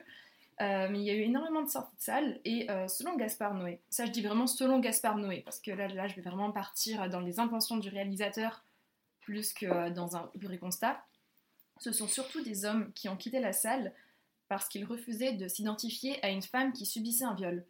Et pour moi, cette phrase euh, suffit à résumer l'idée qu'il avait de, de, montrer justement Monica Bellucci, ce fantasme, cette femme euh, sur laquelle tous les hommes fantasmaient, ces mêmes hommes qui avaient, pour certains, des fantasmes de viol, et de joindre les deux, et au lieu d'en faire quelque chose d'érotique, quelque chose d'agréable et quelque chose qu'ils auraient aimé voir, quelque chose qu'ils auraient aimé apprécier, il les oblige à s'identifier avec euh, le personnage, donc justement joué par Monica Bellucci, et il les oblige à vivre sa souffrance avec et à retourner le fantasme afin de faire naître le malaise chez eux et dans un sens de les faire réfléchir à leur propre euh, fantasme, à leur propre envie et à leur propre euh, vision de la femme et de la star féminine. Elle s'est déjà exprimée là-dessus, Monica Bellucci, sur ce rôle-là ou pas? Ah oui, plusieurs fois. Ah oui, elle, est, très positive. Même récemment, il y a eu une, il y a une projo, je ne sais plus dans quel cadre. L'étrange festival, quand il le refusait diffuser, enfin remonter, elle, elle, a dit que justement elle aimait beaucoup ce montage parce qu'elle estimait qu'il était un peu féministe. Enfin, je ne sais plus exactement si elle a vraiment dit ça, mais elle a dit qu'elle appréciait beaucoup l'identification qui était faite dans ce montage à son personnage et euh, elle, elle a toujours vraiment défendu le film, et, ainsi que les conditions de tournage d'ailleurs. Ok. Euh, peut-être que ce, remontage vaut le coup d'œil, du coup, si jamais on est perplexe euh, comme moi. Ben, je trouve que justement le remontage manque un peu de subtilité et tout, mais quand je dirais que c'est une vision qui, pour les personnes qui n'adhèrent pas complètement au cinéma de Gaspard Noé parce qu'ils ont du mal justement à à comprendre euh, sa vision des choses, ça peut, euh, ça peut être une porte d'entrée assez intéressante parce qu'il est moins, il est moins, on va dire, enfermé dans sa provocation, il est beaucoup plus dans l'émotion. Donc, euh, pour les personnes qui trouvent que Gaspard Noé est trop provocateur pour rien ou qui ont du mal avec ses idées et ce qu'il peut dire, ça, ça peut éventuellement peut-être faire changer d'avis, je ne sais pas, ou du moins aider à comprendre euh, ce que je pense si vous faire. Après, je ne sais pas. Hein. ça, c'est vraiment, euh, c'est vraiment un avis euh, complètement subjectif. Du coup, on peut peut-être parler de Elle pendant qu'on y est, puisque ça rejoint en quelque sorte Irréversible, puisque donc Elle de Paul Verhoeven, sorti en 2016, présenté également à Cannes. Euh, dans lequel joue euh, Isabelle Huppert, euh, autre icône du cinéma français et cinéma tout court, dans lequel elle va chez elle cette fois subir un viol et commander des sushis après. D'ailleurs ça donne je ne vais pas citer la personne en question, mais qui a écrit un livre et qui a remporté en plus un prix, euh, comme s'il n'y avait pas assez d'essais cinéma qui, qui, euh, transmettaient ce genre d'idées, euh, qui, donc, cet essayiste trouvait que, du coup, maintenant, quand il voit des femmes commander des sushis, bah, il dit que finalement, elles ont peut-être été violées. très subtil, bien sûr. Est-ce que Laura, tu voudrais parler un peu du film? On t'a pas assez entendu, je trouve. Du coup, moi j'ai découvert le film euh, pour ce podcast, donc je pense que j'avais euh, déjà un, regard euh, qui du coup se tendait vers, vers ces questions-là. Mais je sais que pareil, il a été très controversé aussi à Cannes, parce que c'est le genre de film qui forcément divise avec ses sorties, ses hurlements pendant les, séances, etc. Alors moi je suis mitigée, en fait je pas vraiment dire euh, si j'ai aimé ou pas. Mais en fait, je trouve que le film est, euh, comment dire, totalement, tellement pas ancré dans, dans une réalité. Et en fait, pour moi, c'est vraiment un pur objet cinématographique et le personnage de Isabelle Huppert est vraiment une héroïne de cinéma. Et euh, pourtant, le film est vraiment ancré dans une réalité parce que c'est pas du surnaturel, etc. Mais je trouve que le film est totalement sorti de, d'un imaginaire et même euh, le fait de vouloir faire euh, une anti-héroïne de viol, que c'est vrai qu'on a tous, euh, surtout dans le cinéma, les, les Rape and Revenge, où on a ces filles qui se font violer et puis après se, mettent à, se transformer et à devenir des héroïnes surpuissantes qui vont défoncer les mecs. Là, c'est vraiment une héroïne qui est totalement froide et qui, euh, bah, comme tu dis, du coup, euh, une fois qu'elle s'est fait violer, d'ailleurs c'est le, premier plan du film, après, euh, qu'est-ce qu'elle fait? Bah, Elle range, parce que du coup, tout a été dérangé chez elle, donc on la voit balayer, on la voit prendre un bain, on la voit se changer, on la voit accueillir son fils comme si elle venait de faire le ménage juste pour lui, et commander des, sushis et manger avec lui comme si de rien n'était. Et en fait, c'est ça qui est étrange dans ce film et qui va s'étendre tout le long, c'est qu'en en fait, elle est vraiment très froide, mais trop froide, c'est pas du tout réel. Elle a aucune expression, euh, aucun sentiment qui, euh, qui, est révélé chez elle. Et c'est pour ça qu'en fait, moi, ça m'a totalement sorti du film parce que je me suis dit, mais en fait, qu'est-ce qu'il veut nous dire concrètement? Qu'est-ce qu'il veut nous montrer, Paul Verhoeven? Et euh, qu'est-ce. Pourquoi ce film? Et pour moi, en fait, pour moi, la, la réponse, c'est juste c'est un objet de cinéma. Moi, moi enfin, tu, tu, parles d'ancrer dans le réel. Alors, je trouve qu'à la fois c'est intéressant de montrer une, femme réagir ainsi à un viol parce que on peut avoir l'image de la personne détruite, mais le problème et, ça a été relevé, notamment dans une série Game of Thrones où on a le sentiment qu'elle n'a rien vécu et que ce qu'elle a vécu finalement ne change rien, comme si cet acte était aussi simple qu'un acte tel que commander des sushis. Exactement, c'est pour ça que je dis que c'est une anti-héroïne, parce que du coup j'ai l'impression qu'en fait il a voulu inverser toutes les idées reçues qu'on a des héroïnes du viol, qui après deviennent, euh, pas hystérique le mot que je cherche, mais qui deviennent totalement... Euh, Fragile, enfin, qui, sont fragilisées, mm-hmm. vulnérables. Elle, du coup, non, elle, elle a vraiment une carapace et euh, impénétrable. Et en fait, elle va commencer à avoir un jeu pervers avec son propre violeur qui, euh, dont elle va gagner à la fin. Pardon pour le spoil, mais du coup, en fait, euh, c'est ce côté de totalement rejeter. Vraiment, j'ai vraiment l'impression qu'en fait, il a pris toutes les idées a, que le cinéma a créées euh, face à ses victimes, et en fait, il les a totalement rejetées et contrebalancées mais du coup, moi, je me pose la question pourquoi? Parce qu'en fait, j'ai l'impression qu'il n'a pas de regard sur, euh, sur, ce, sur cet état de fait derrière, en fait. Il, il nous présente juste une anti-héroïne, mais il ne la critique pas et ne critique pas aussi euh, ce qui se passe. Mm. Et c'est pour moi, ça, c'est un vrai problème, du coup. Moi, le côté non critique, enfin, le, le, côté froid de l'héroïne, euh, en fait, je trouve que l'héroïne se transforme, euh, elle passe de proie à chasseuse et il y, a un inversement euh, qui se crée, donc presque un renversement du pouvoir que l'homme avait sur, sur cette femme. Mais comme toi, je pense qu'il y a un problème avec le regard. on en revient très souvent à cette question, mais il y a une espèce de... moi, j'ai pas été gênée par le par la, réaction de l'héroïne. Je me suis dit, bah tiens, pour une fois, on montre une autre réaction. Et en fait, il y a autant de réactions qu'il y a de victimes. Euh, même si euh, des euh, similitudes et des profils s'établissent, très souvent, les, victimes vont être vues comme victimes, donc fragiles, donc impossibles à se relever, etc.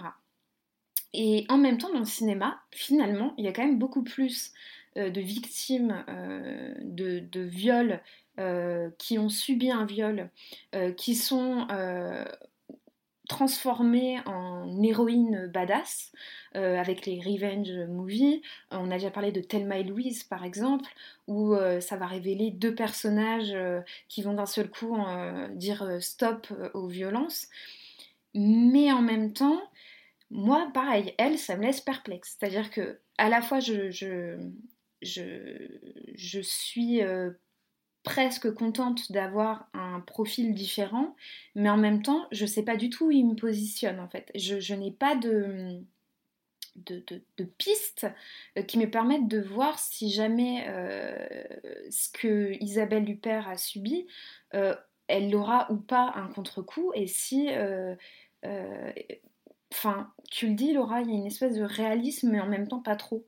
Et du coup, c'est un peu. Euh, ouais, ça me laisse un peu sur le carreau aussi, quoi. Moi, je voyais pas du tout, en fait, où Paul Verhoeven, il voulait en venir. Il fait un show que le film est vraiment en parce que vous dites qu'à la fois, elle devient la chasseuse, mais j'ai l'impression que des fois, elle redevient complètement la proie, parce qu'elle se refait de nouveau violer. Enfin, la scène est vraiment, euh, est vraiment bizarre. Au final, c'est pas elle qui venge vraiment, c'est son fils qui le tue, parce qu'il allait de nouveau euh, la violer. Enfin, je trouve que des fois, elle se met dans des situations euh, complètement bizarre. Par exemple, quand ils descendent à la cave, elle sait très bien ce qui va se passer, elle le fait quand même, il n'y a, aucune, enfin, il y a aucun, aucune morale derrière. Euh, son collègue qui va faire euh, la vidéo immonde, parce que du coup, elle est elle est, elle est à la tête d'une maison d'édition de, jeux vidéo. Et, il y a un de ses collègues qui va faire une, vidéo en rapport avec le jeu qui va sortir, où c'est une scène de viol. Euh, où il a recréé une, scène de viol avec les personnages euh, imaginaires et où il a euh, collé la tête de Michel, enfin Isabelle Huppert. Et elle découvre qui c'est et il y a, enfin pour moi il n'y a aucune justice, c'est-à-dire que c'est à la limite ah ok c'est toi, bon bah salut. Et, et à ce moment-là j'étais mais enfin je ne vois pas du tout où, ça veut en venir en fait. pour moi, il n'y a aucune morale et je trouve que ça dessert à la limite parfois l'image des victimes on se dit bah hum, pourquoi elle réagit pas? Alors voilà, je, je, je, dis, pas que euh, c'est facile de réagir, hein, au contraire, et il y a plein de, choses qui le prouvent. Comme justement au début, bah, elle fait comme si de rien n'était.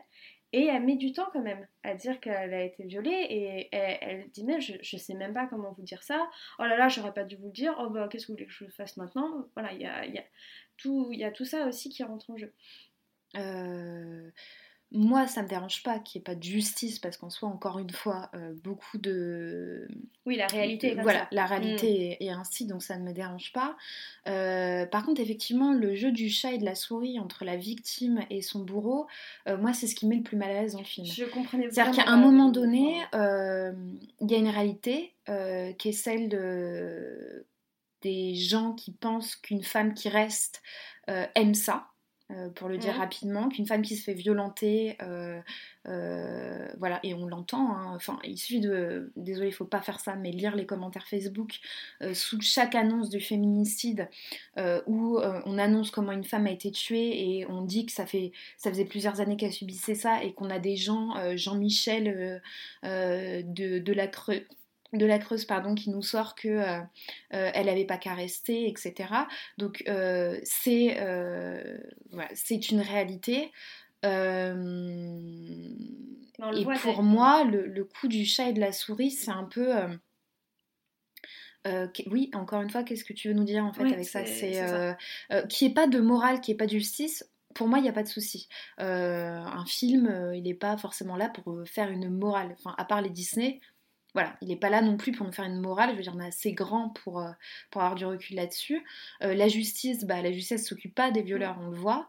Euh, par contre, le, ouais, le, jeu du chat et de la souris, qui, effectivement, Isabelle Huppert va presque prendre plaisir à se mettre dans des, dans des situations, mm. on le sait, dangereuses. Manon, peut-être tu avais quelque chose à rajouter sur elle? Pas vraiment sur le film en lui-même, parce que ce que je vais dire est assez séparé de, ce que raconte le film ou de ce que le film peut montrer, mais plutôt sur le comportement d'une victime après un viol, euh, parce qu'il a, été démontré dans les symptômes, dans les choses qui peuvent arriver euh, après un viol, et ça on n'en parle pas trop, parce qu'on a beaucoup parlé du traumatisme, euh, de l'anxiété, de, la peur de sortir, de ce genre de choses, mais on va moins parler de la façon dont le l'acte en fait peut faire naître euh, chez la victime un sentiment de une envie de vengeance, des, pulsions violentes, des pensées violentes et une envie de dominer à nouveau l'agresseur. Euh, c'est quelque chose dont, on parle très peu, hein. c'est quelque chose qui est très peu exploité parce que même, même lorsqu'on parle des conséquences d'un viol, on va mettre en valeur euh, des choses qui présentent la, femme comme étant une chose fragile, traumatisée, apeurée, alors que ça fait aussi naître des choses beaucoup plus euh, sombres même, parce que personne n'a envie de se mettre à avoir des pensées violentes ou des envies meurtrières et tout. Et pourtant, c'est extrêmement courant, c'est quelque chose qui se retrouve très souvent dans les témoignages de victimes et euh, dans certains écrits féministes, ainsi que dans certains articles de psychologie. et à ce niveau-là, on peut dire que le film Elle a le mérite de le mettre en valeur. Après, c'est pas hum, ce que je dis, quand même à, à séparer du film. Je voulais plus euh, faire cette intervention pour euh, expliquer ça plutôt que pour parler du film en lui-même. Mais ça, rejoint le profil du coup euh, dont, je parlais, c'est-à-dire un profil différent finalement et un profil qui ne, ne regarde pas la victime avec beaucoup de misérabilisme. Ouais. Et, puis effectivement, euh, comme tout acte de violence subi par un humain, euh, on sait que euh, statistiquement, il y a plus de chances qu'un qu'un enfant qui a reçu de la violence reproduise cette violence parce qu'on l'a éduqué ainsi. Voilà, enfin, effectivement, et je pense que c'était important de le souligner. Oui, c'est d'ailleurs cette, cette, violence on a un peu tendance à l'exploiter au cinéma en, en, mode ce qui ne nous tue pas nous rend plus forts.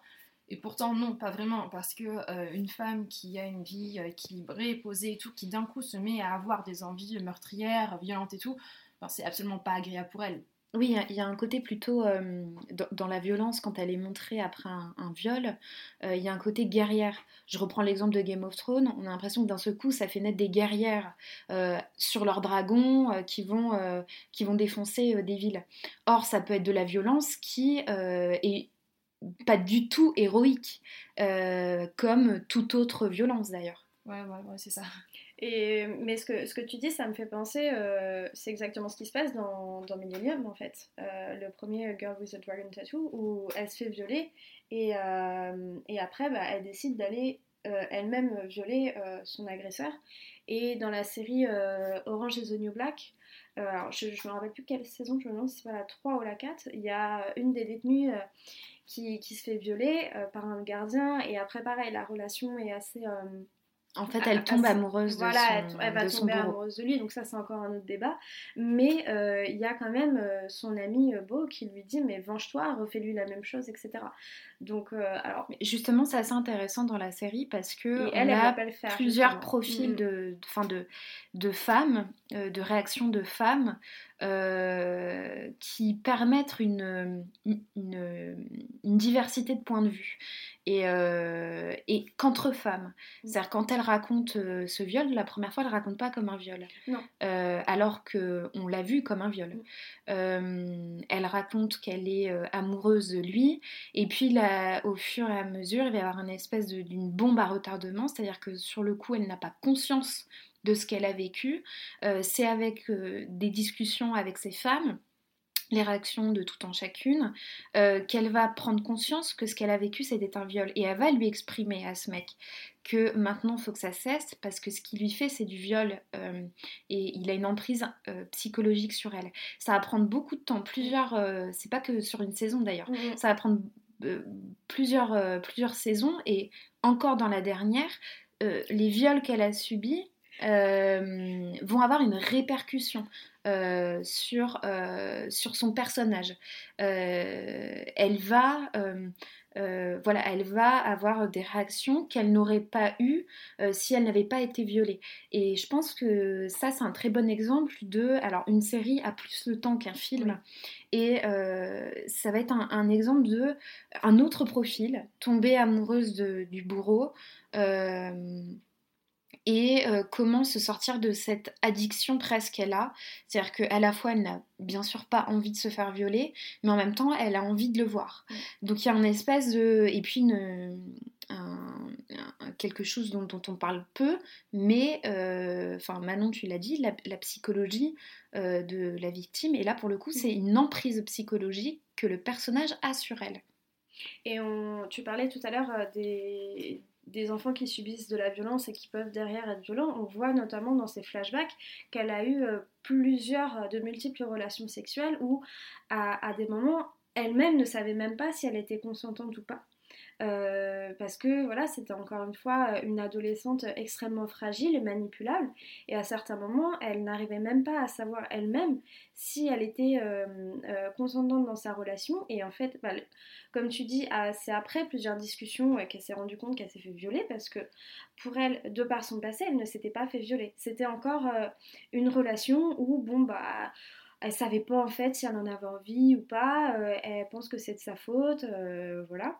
Euh, et pour euh, continuer sur la question de, de, ouais, de tu veux dire non, oui, juste pour rebondir sur ce que tu disais euh, par rapport à, à, ce personnage. Enfin, en général, Orange is the New Black, même si il y a certains épisodes et beaucoup de défauts à la série, il y, y a une belle manière de, de, se raccrocher à, au sujet d'actualité et le fait de euh, après coup se rendre compte que euh, ce qu'on avait vécu euh, n'était pas un acte d'amour mais un acte de violence, que ce soit le viol ou qu'on était sous l'emprise de quelqu'un, je trouve que c'est très important dans la série. Et c'était un moment donné où il y avait énormément de témoignages là-dessus, où beaucoup de, femmes et d'hommes d'ailleurs racontaient que en fait après 10, 15, 20 ans, euh, et, c'est ce qu'on voit avec les victimes de viol, euh, raconte qu'en fait euh, c'est maintenant qu'ils se rendent compte de ce qu'ils ont vécu. Bah, comme l'a dit très justement, et qu'on salue d'ailleurs Adèle Haenel dans son interview, que pour elle, au début, le réalisateur lui expliquait que ce qu'il vivait, c'était une, histoire d'amour, et, et elle dit qu'elle elle, elle, a voulu parler après avoir vu le documentaire sur Michael Jackson, qui a été très critiqué, très décrié, très débattu. Qui s'appelle Living, in Neverland. voilà. qui est en fait, elle s'est rendue compte, bon, peut-être pas juste grâce à ça, mais c'est ça qui, qui l'a fait parler. Et pour, pour continuer sur euh, euh, les victimes qui ne se rendent pas compte, ou qui se rendent compte de la situation, mais qui ont extrêmement de mal à la quitter, euh, je pense qu'on peut parler de moi, Tonia, Aitonia. Aussi avec Margot Robbie. toujours avec Margot Robbie, effectivement, de, de Craig Gillespie euh, Gillespie, pardon, excusez-moi, et qui est sorti en 2018. Et euh, donc, euh, Tonia est très très bonne patineuse dès l'âge de 6 ans.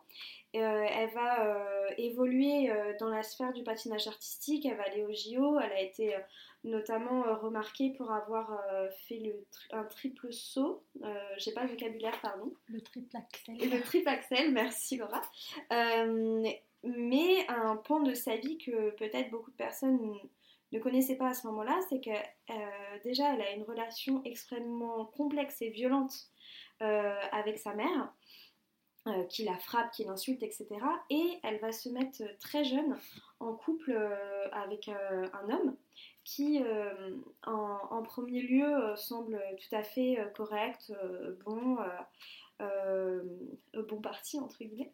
Euh, et qui euh, tout d'un coup euh, va se mettre à l'insulter, à la gifler, et elle n'arrive pas à sortir de cette situation, je pense aussi à cause de la relation qu'elle a avec sa mère, qu'elle a toujours connue en fait. Donc pour elle, c'est limite normal d'être dans ce genre de relation et en plus, à un moment, sa mère lui dit Non, mais euh, de toute façon, je cautionne totalement cette, euh, cette relation parce que des fois, un bon coup dans ta tête, ça peut permettre de fermer, de fermer ta gueule. Pardon, c'est un peu compliqué comme ça, donc je bafouille.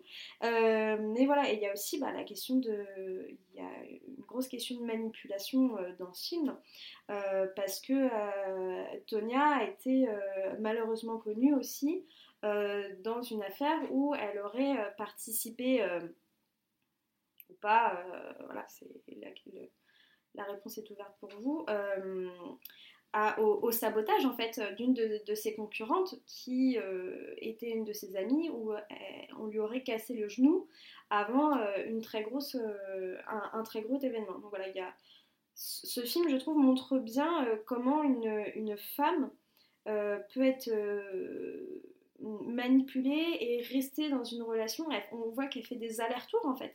Dans sa relation, elle le quitte, elle revient et on, voit à quel point c'est compliqué aussi de par son passé avec sa mère. Alors il y, a quelques petites choses à, mentionner, c'est que le film n'a malheureusement pas été si bien reçu que ça, euh, notamment parce que euh, le film traite la violence avec euh, une espèce de pop, euh, euh, notamment dû à sa, sa, bande originale, et, et, par le fait que la personnalité de, de Tonya est très marquée parce que c'est un peu la, la, la comment dire la, la la, la, la, rurale du fin fond des États-Unis, contrairement au, patinage artistique qui est euh, euh, plutôt euh, bourgeois, etc. donc le film n'a pas eu un, accueil très très favorable, même s'il a été nommé aux Oscars, que Margot Robbie a été nommée aux Oscars pour ce rôle. En France, en tout cas, déjà, il a été très peu diffusé en salle. moi, je me souviens qu'il avait été une semaine à l'affiche, tout au plus à Paris, donc je, je pense qu'en province, ça devait être compliqué de le voir. Et, euh, et je trouve que, euh, en, dépit de, sa description que tu donnes, euh, Chloé, c'est quel regard le film a sur ces violences conjugales. Alors effectivement, c'est très juste de dire qu'elle est sous l'emprise plutôt que d'être manipulée parce que au final on essaie, enfin sa mère et son mari et euh, les médias, euh, enfin les médias dans le film, essaient de nous faire croire et de lui faire croire qu'elle est complètement idiote parce qu'elle est sous-cultivée, sous-éduquée. au final, pas du tout. Enfin, c'est une fille intelligente et je trouve que parfois le film n'est pas assez nuancé là-dessus. C'est-à-dire que même si c'est une héroïne, évidemment la violence qu'elle subit n'est jamais vue comme cool ou quoi, y a une espèce de, personnalité qui se crée euh, au sein de son personnage qui fait qu'on se dit qu'elle est peut-être un peu idiote. Et, moi, il y a un problème avec ça, c'est que tu peux être très très intelligente et quand même rester avec quelqu'un qui te frappe, en fait. Et comme le film euh, montre une réalité, c'est-à-dire qu'elle était vue comme euh, voilà, une idiote, il y a une espèce de trucs qui se créent sur certaines scènes euh, où on, se dit juste mais elle est conne de rester alors qu'elle n'est pas conne, elle est juste sous l'emprise de quelqu'un. Et je pense que c'est aussi pour ça que le film euh, finalement n'a pas été euh, très bien accueilli en termes de représentation des violences. C'est un fait, les violences sont là, mais en termes d'analyse, euh, j'y vois pas non plus une grande critique de la violence. En fait, la violence qu'elle subit, ça fait partie d'un tout. Ça fait partie de la violence euh, médiatique qu'elle subit, euh, de par sa classe sociale. ça fait partie, la relation entre sa mère et elle est violente. La relation, en fait, il y a beaucoup de violence qui fait que c'est pas tant la violence conjugale qui est mise en avant, je trouve. Oui, je, je, vois ce que tu veux dire et qu'à la limite même le comportement qu'elle a peut desservir en fait son rôle. Euh, tu pourras couper parce qu'en fait, c'est juste ce que je veux dire. en fait, c'est pas tellement son comportement, c'est que quand je l'ai revu, j'ai compris pourquoi ces scènes étaient.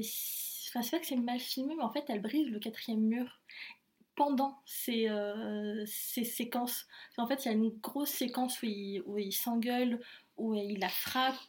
Et en fait, à ce moment-là, elle nous parle à nous comme si euh, comme il y avait une distanciation et ça, moi je pense que c'est pour ça que ça n'a pas fonctionné que les gens qui l'ont vu euh, n'ont pas forcément aimé parce qu'en en fait il, il, place euh, son point de vue parce que c'est vrai que du coup c'est son point de vue mais pas au bon moment oui, je suis d'accord. En plus, elle le fait qu'une seule fois de briser le quatrième mur. Enfin, non, elle, le, fait ah, plusieurs fois, mais en fait, c'est vraiment cette, c'est vraiment ce, cette séquence où on comprend qu'en fait euh, cette relation est vraiment euh, malsaine et toxique pour elle, qui en plus euh, à cause de, lui en fait elle patine mal. et puis après il y aura tous ces tout, ces, tout ce qui se passe au JO. Oui, parce que du coup, c'est lui qui, qui, défonce le genou de l'autre. Enfin, en fait, elle est, elle, ce, ce, mec a une, une, des conséquences sur sa vie, mais et en fait, la séquence qu'on peut nous montrer où elle est vraiment sous son influence et euh, ce qui va participer après à notre empathie avec elle. En fait, c'est à ce moment-là qu'elle brise le quatrième mur dans un montage en plus avec une musique en mode euh, rock des années 80. Et en fait, je pense que c'est ça qui casse tout et qui après nous fait dire euh, oui, bon, elle est peut-être un petit peu idiote parce qu'en fait, à, ce moment-là, il y a une cassure et on n'est plus dans l'empathie avec elle. Donc, je pense que plus le fait que parce que pour moi, je trouve que la, construction euh, de la violence est plutôt bien traitée. C'est en fait c'est le, montage et la mise en scène qui, euh, qui en. Je suis d'accord parce qu'au final, cette relation euh, qui se construit au départ, on voit qu'elle met du temps à se dégrader et on voit qu'une fois qu'elle s'est dégradée, elle s'est dégradée très vite. Et quand on lit euh, des, euh, encore une fois des témoignages de, femmes qui ont subi de la violence conjugale, elles disent que le point de retour, c'est la première gifle. Et pourtant, dans, la plupart des cas, de, elle décide quand même de rester en se disant parce qu'il s'est excusé, parce qu'il lui a dit qu'il l'aimait, etc. Ce qu'on voit dans le film d'ailleurs. Il s'excuse, il dit qu'il l'aime, qu'il recommencera pas. Au final, il recommence très vite. C'est assez réaliste parce que quand on dit les témoignages, c'est ce qui se passe quand on a été euh, même témoin de ces violences-là. Euh, sauf que et je pense que c'est ce qui a été le plus critiqué, c'est la mise en scène. Et euh, ce parallèle, parfois ce, montage alterné entre une scène, en plus ça se passe dans les années 80, donc ils sont ultra lookés, les lumières sont ultra vives, entre ça et ce qu'elle vit.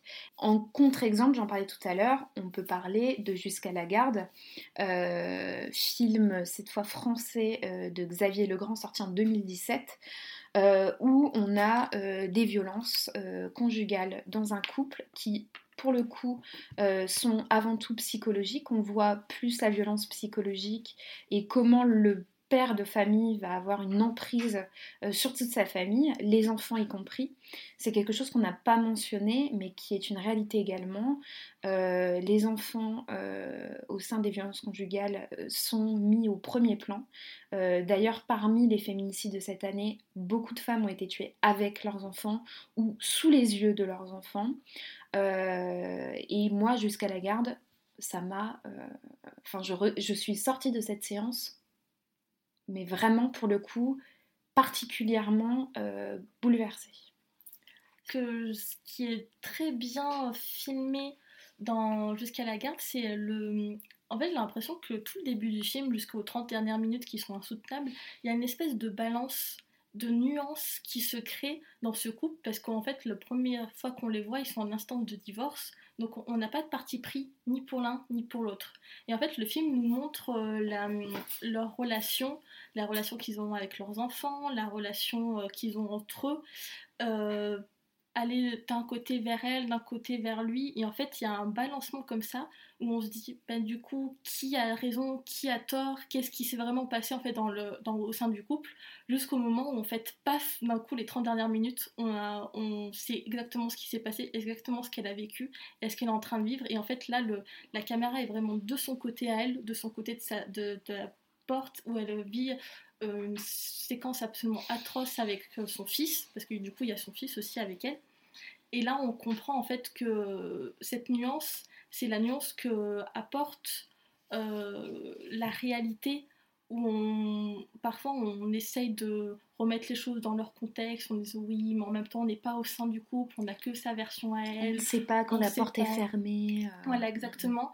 Et en fait, c'est pour ça que je trouve le film fantastique, c'est que par son point de vue flou, par sa mise en scène tout en balance, en fait, il montre exactement la réalité pour le coup par rapport à Paul Verhoeven qu'on parlait tout à l'heure. Et du coup, là, il montre vraiment la réalité et c'est ça qui est insoutenable, surtout euh, dans les 30 dernières minutes qui euh, sont vraiment atroces à voir.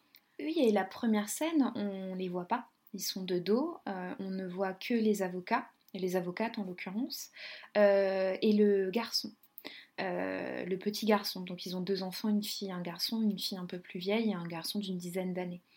Et, effectivement, Laura, moi c'est la nuance du film qui, le, pour le coup, le rend d'autant plus réaliste. c'est sa façon de, au début, de ne pas savoir dans quel camp se ranger. des fois, on se dit, elle abuse, il n'a pas l'air si méchant. Euh, il fait le bon père de famille. Euh, oui, il a un physique imposant, mais l'habit ne fait pas le moine. C'est pas parce qu'il a l'air d'un gros ours euh, qu'il n'est pas tendre. Et ce qui est remarquable, et là où ça va se construire, c'est dans la voiture. les scènes où le père va être dans la voiture avec son petit garçon. Et où la violence psychologique qui va monter toujours d'un cran un peu plus, c'est-à-dire qu'au début on se dit le gamin pourrait faire quand même un petit effort, quoi. C'est-à-dire que son père lui pose des questions, il répond pas, il a pas envie de le voir, etc. Et puis, il y a euh, la famille euh, de, la mère, donc, qui est jouée par euh, Léa Drucker, qui appelle son ex-mari l'autre. Il y a une espèce de haine qui se crée entre les deux camps en fait d'un divorce. Moi, en fait, au début, en voyant le film, les, premières minutes du film, je me suis dit c'est un film sur le divorce et sur comment les enfants trinquent dans, ce divorce. Alors quand, vous avez des parents divorcés, vous, ne, vous ne pouvez que, que comprendre ce que vit cet enfant. Et puis en fait, il y a une tension qui se crée dans le film. Et ce qu'on ne voit pas venir, parce que c'est un film finalement très calme. Euh, voilà, la caméra est posée dans la voiture. Euh, ils font des, c'est que du, euh, il va chez son père, il va chez sa mère et tout. Et en fait, le suspense, enfin pas le suspense, mais vraiment la tension ne fait que monter jusqu'à ce moment où le père a un fusil.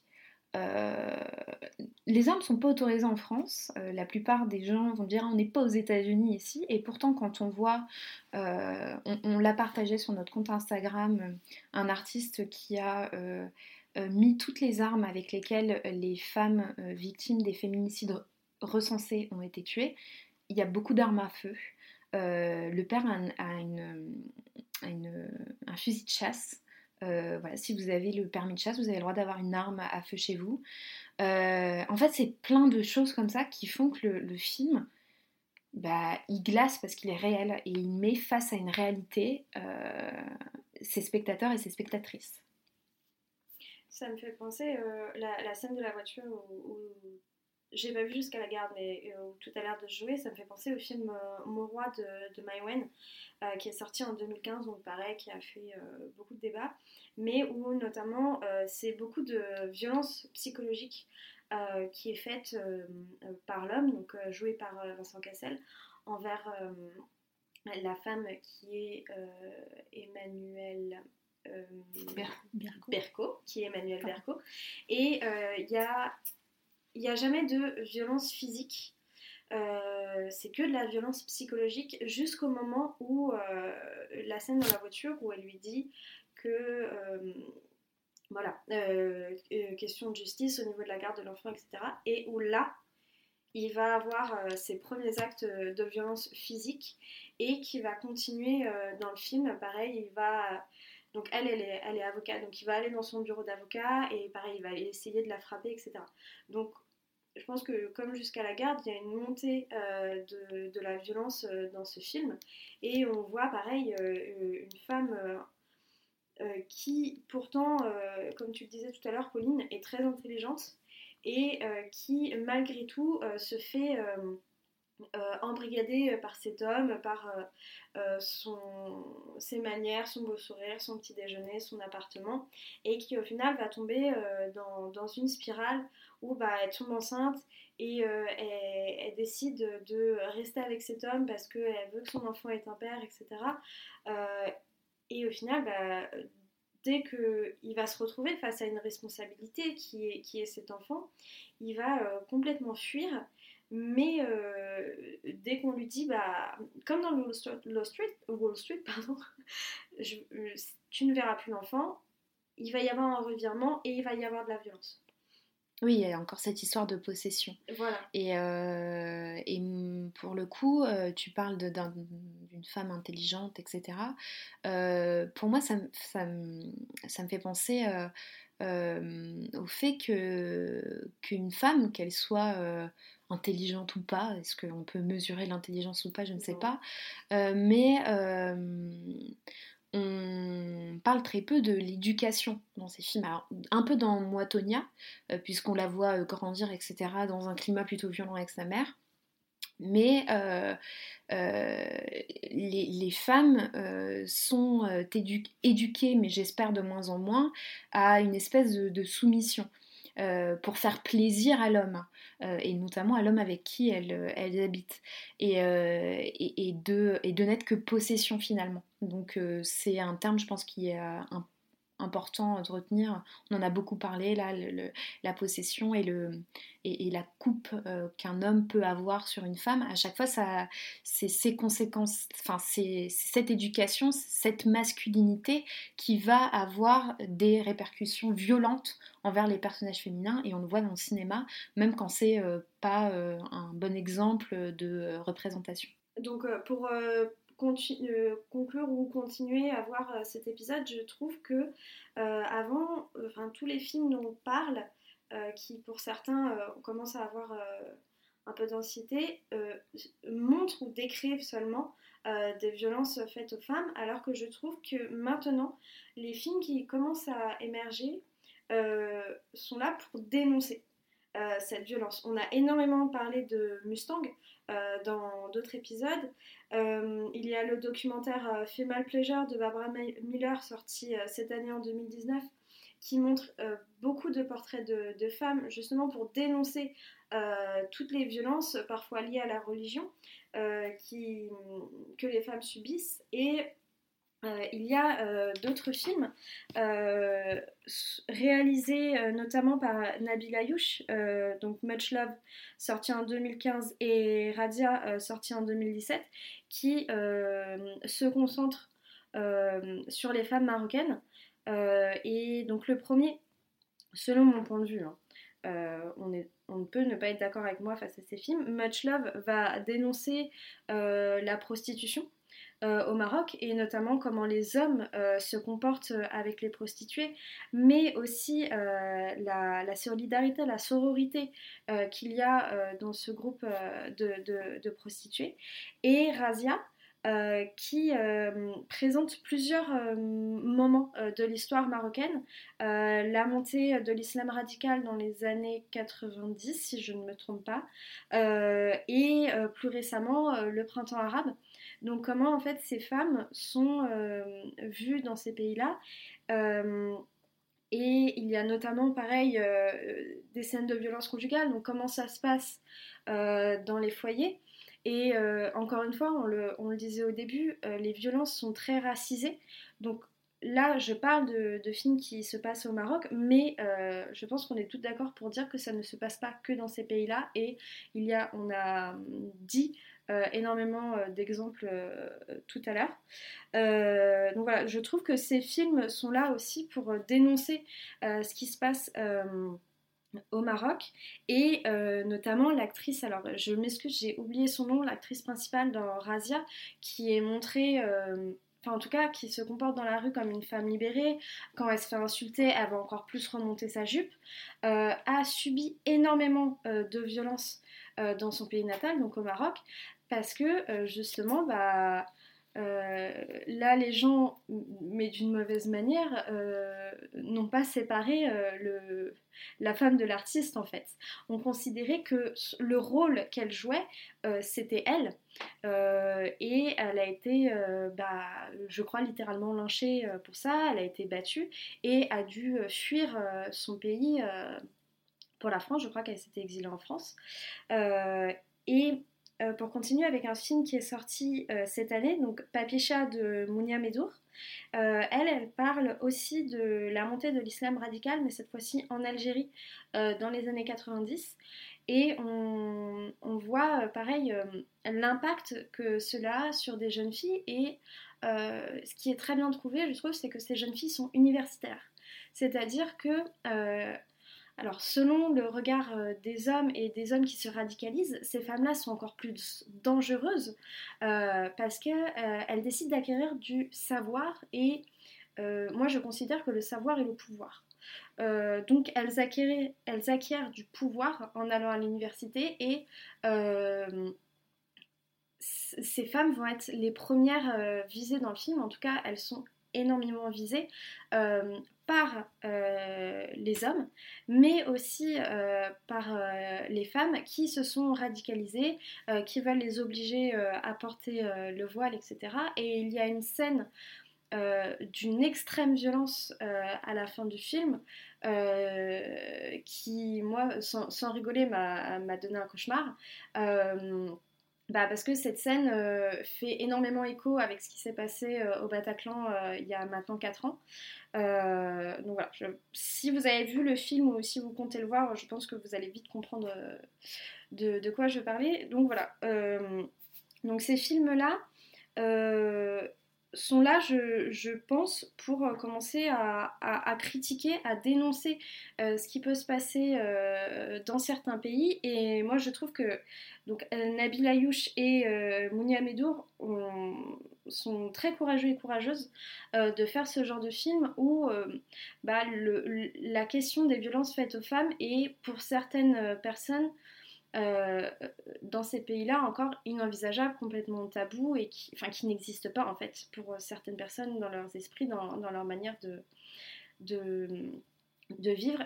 Je ne dis pas que c'est que dans ces pays-là, encore non, une fois, en France, aux États-Unis, partout dans le monde, il y a encore des gens qui considèrent que euh, il n'y a pas de violence faite aux femmes ou euh, que c'est exagéré, que c'est exagéré et ou pire ou pas qu'elles le méritent pour euh, certains, euh, par euh, des croyances religieuses, par des croyances sociales, par des croyances politiques, etc. Par la bêtise. voilà. Mais oui, bien sûr, on a parlé des chiffres en France parce mm, que mm. ça nous touche directement et je pense que c'est assez révélateur pour, pour dire justement qu'il ne faut pas stigmatiser telle ou telle religion, que dans tous les cas, les, les, femmes subissent à, tous les niveaux, que ce soit de par la religion, la race, la classe, ces violences-là. cette violence est malheureusement universelle. Alors, c'était pas facile de faire, de faire cet épisode parce que c'est un, sujet qui n'est pas tabou parce que pour qu'un sujet existe, il faut qu'il soit nommé. voilà, dans mon introduction, mon introduction, je parlais de, ces titres euh, euh, de presse qui, euh, sous un ton ironique, révélaient les féminicides dans la partie fait divers, il faut le dire quand même. donc, je pense qu'il y a une prise de conscience, enfin, il y a une prise de conscience qui se fait, mais elle est très lente. Les, les, féminicides et les violences faites aux femmes sont encore trop peu pris au sérieux. merci Laura d'avoir été avec nous. Bah, merci beaucoup. Merci Manon d'avoir été avec nous. C'était avec plaisir. Merci Chloé. De rien, beaucoup moins de rire pour cet épisode, mais j'espère qu'il y en aura plus au prochain. Euh, vous pouvez euh, évidemment nous suivre euh, sur nos réseaux sociaux, principalement sur notre compte Instagram et notre compte Twitter, mais on a également une page Facebook. C'est toujours sur Ciné Podcast, donc il n'y a, pas de, a pas de secret. on espère que cet épisode aura donné des pistes de réflexion sur certaines œuvres, qu'elles soient euh, cinématographique, sériel, peut-être littéraire. Euh, on, a sûrement prêché déjà des convaincus, euh, mais si on a pu allumer une petite brèche chez celles et ceux qui doutaient encore des violences faites aux femmes, Chloé, en dernière partie, tu, parlais du fait que dernièrement les films dénoncent ces violences, et évidemment aussi parce que le cinéma est particulièrement lié à la société, que chacun euh, la société comme le cinéma euh, euh, se, complètent et s'inspirent. donc, donc voilà, on se retrouve le mois prochain pour un épisode qui clôturera notre année. D'ici là, n'hésitez pas à partager, commenter, liker cet épisode et les autres. à très vite. Bye bye. À une prochaine fois. Bonne soirée.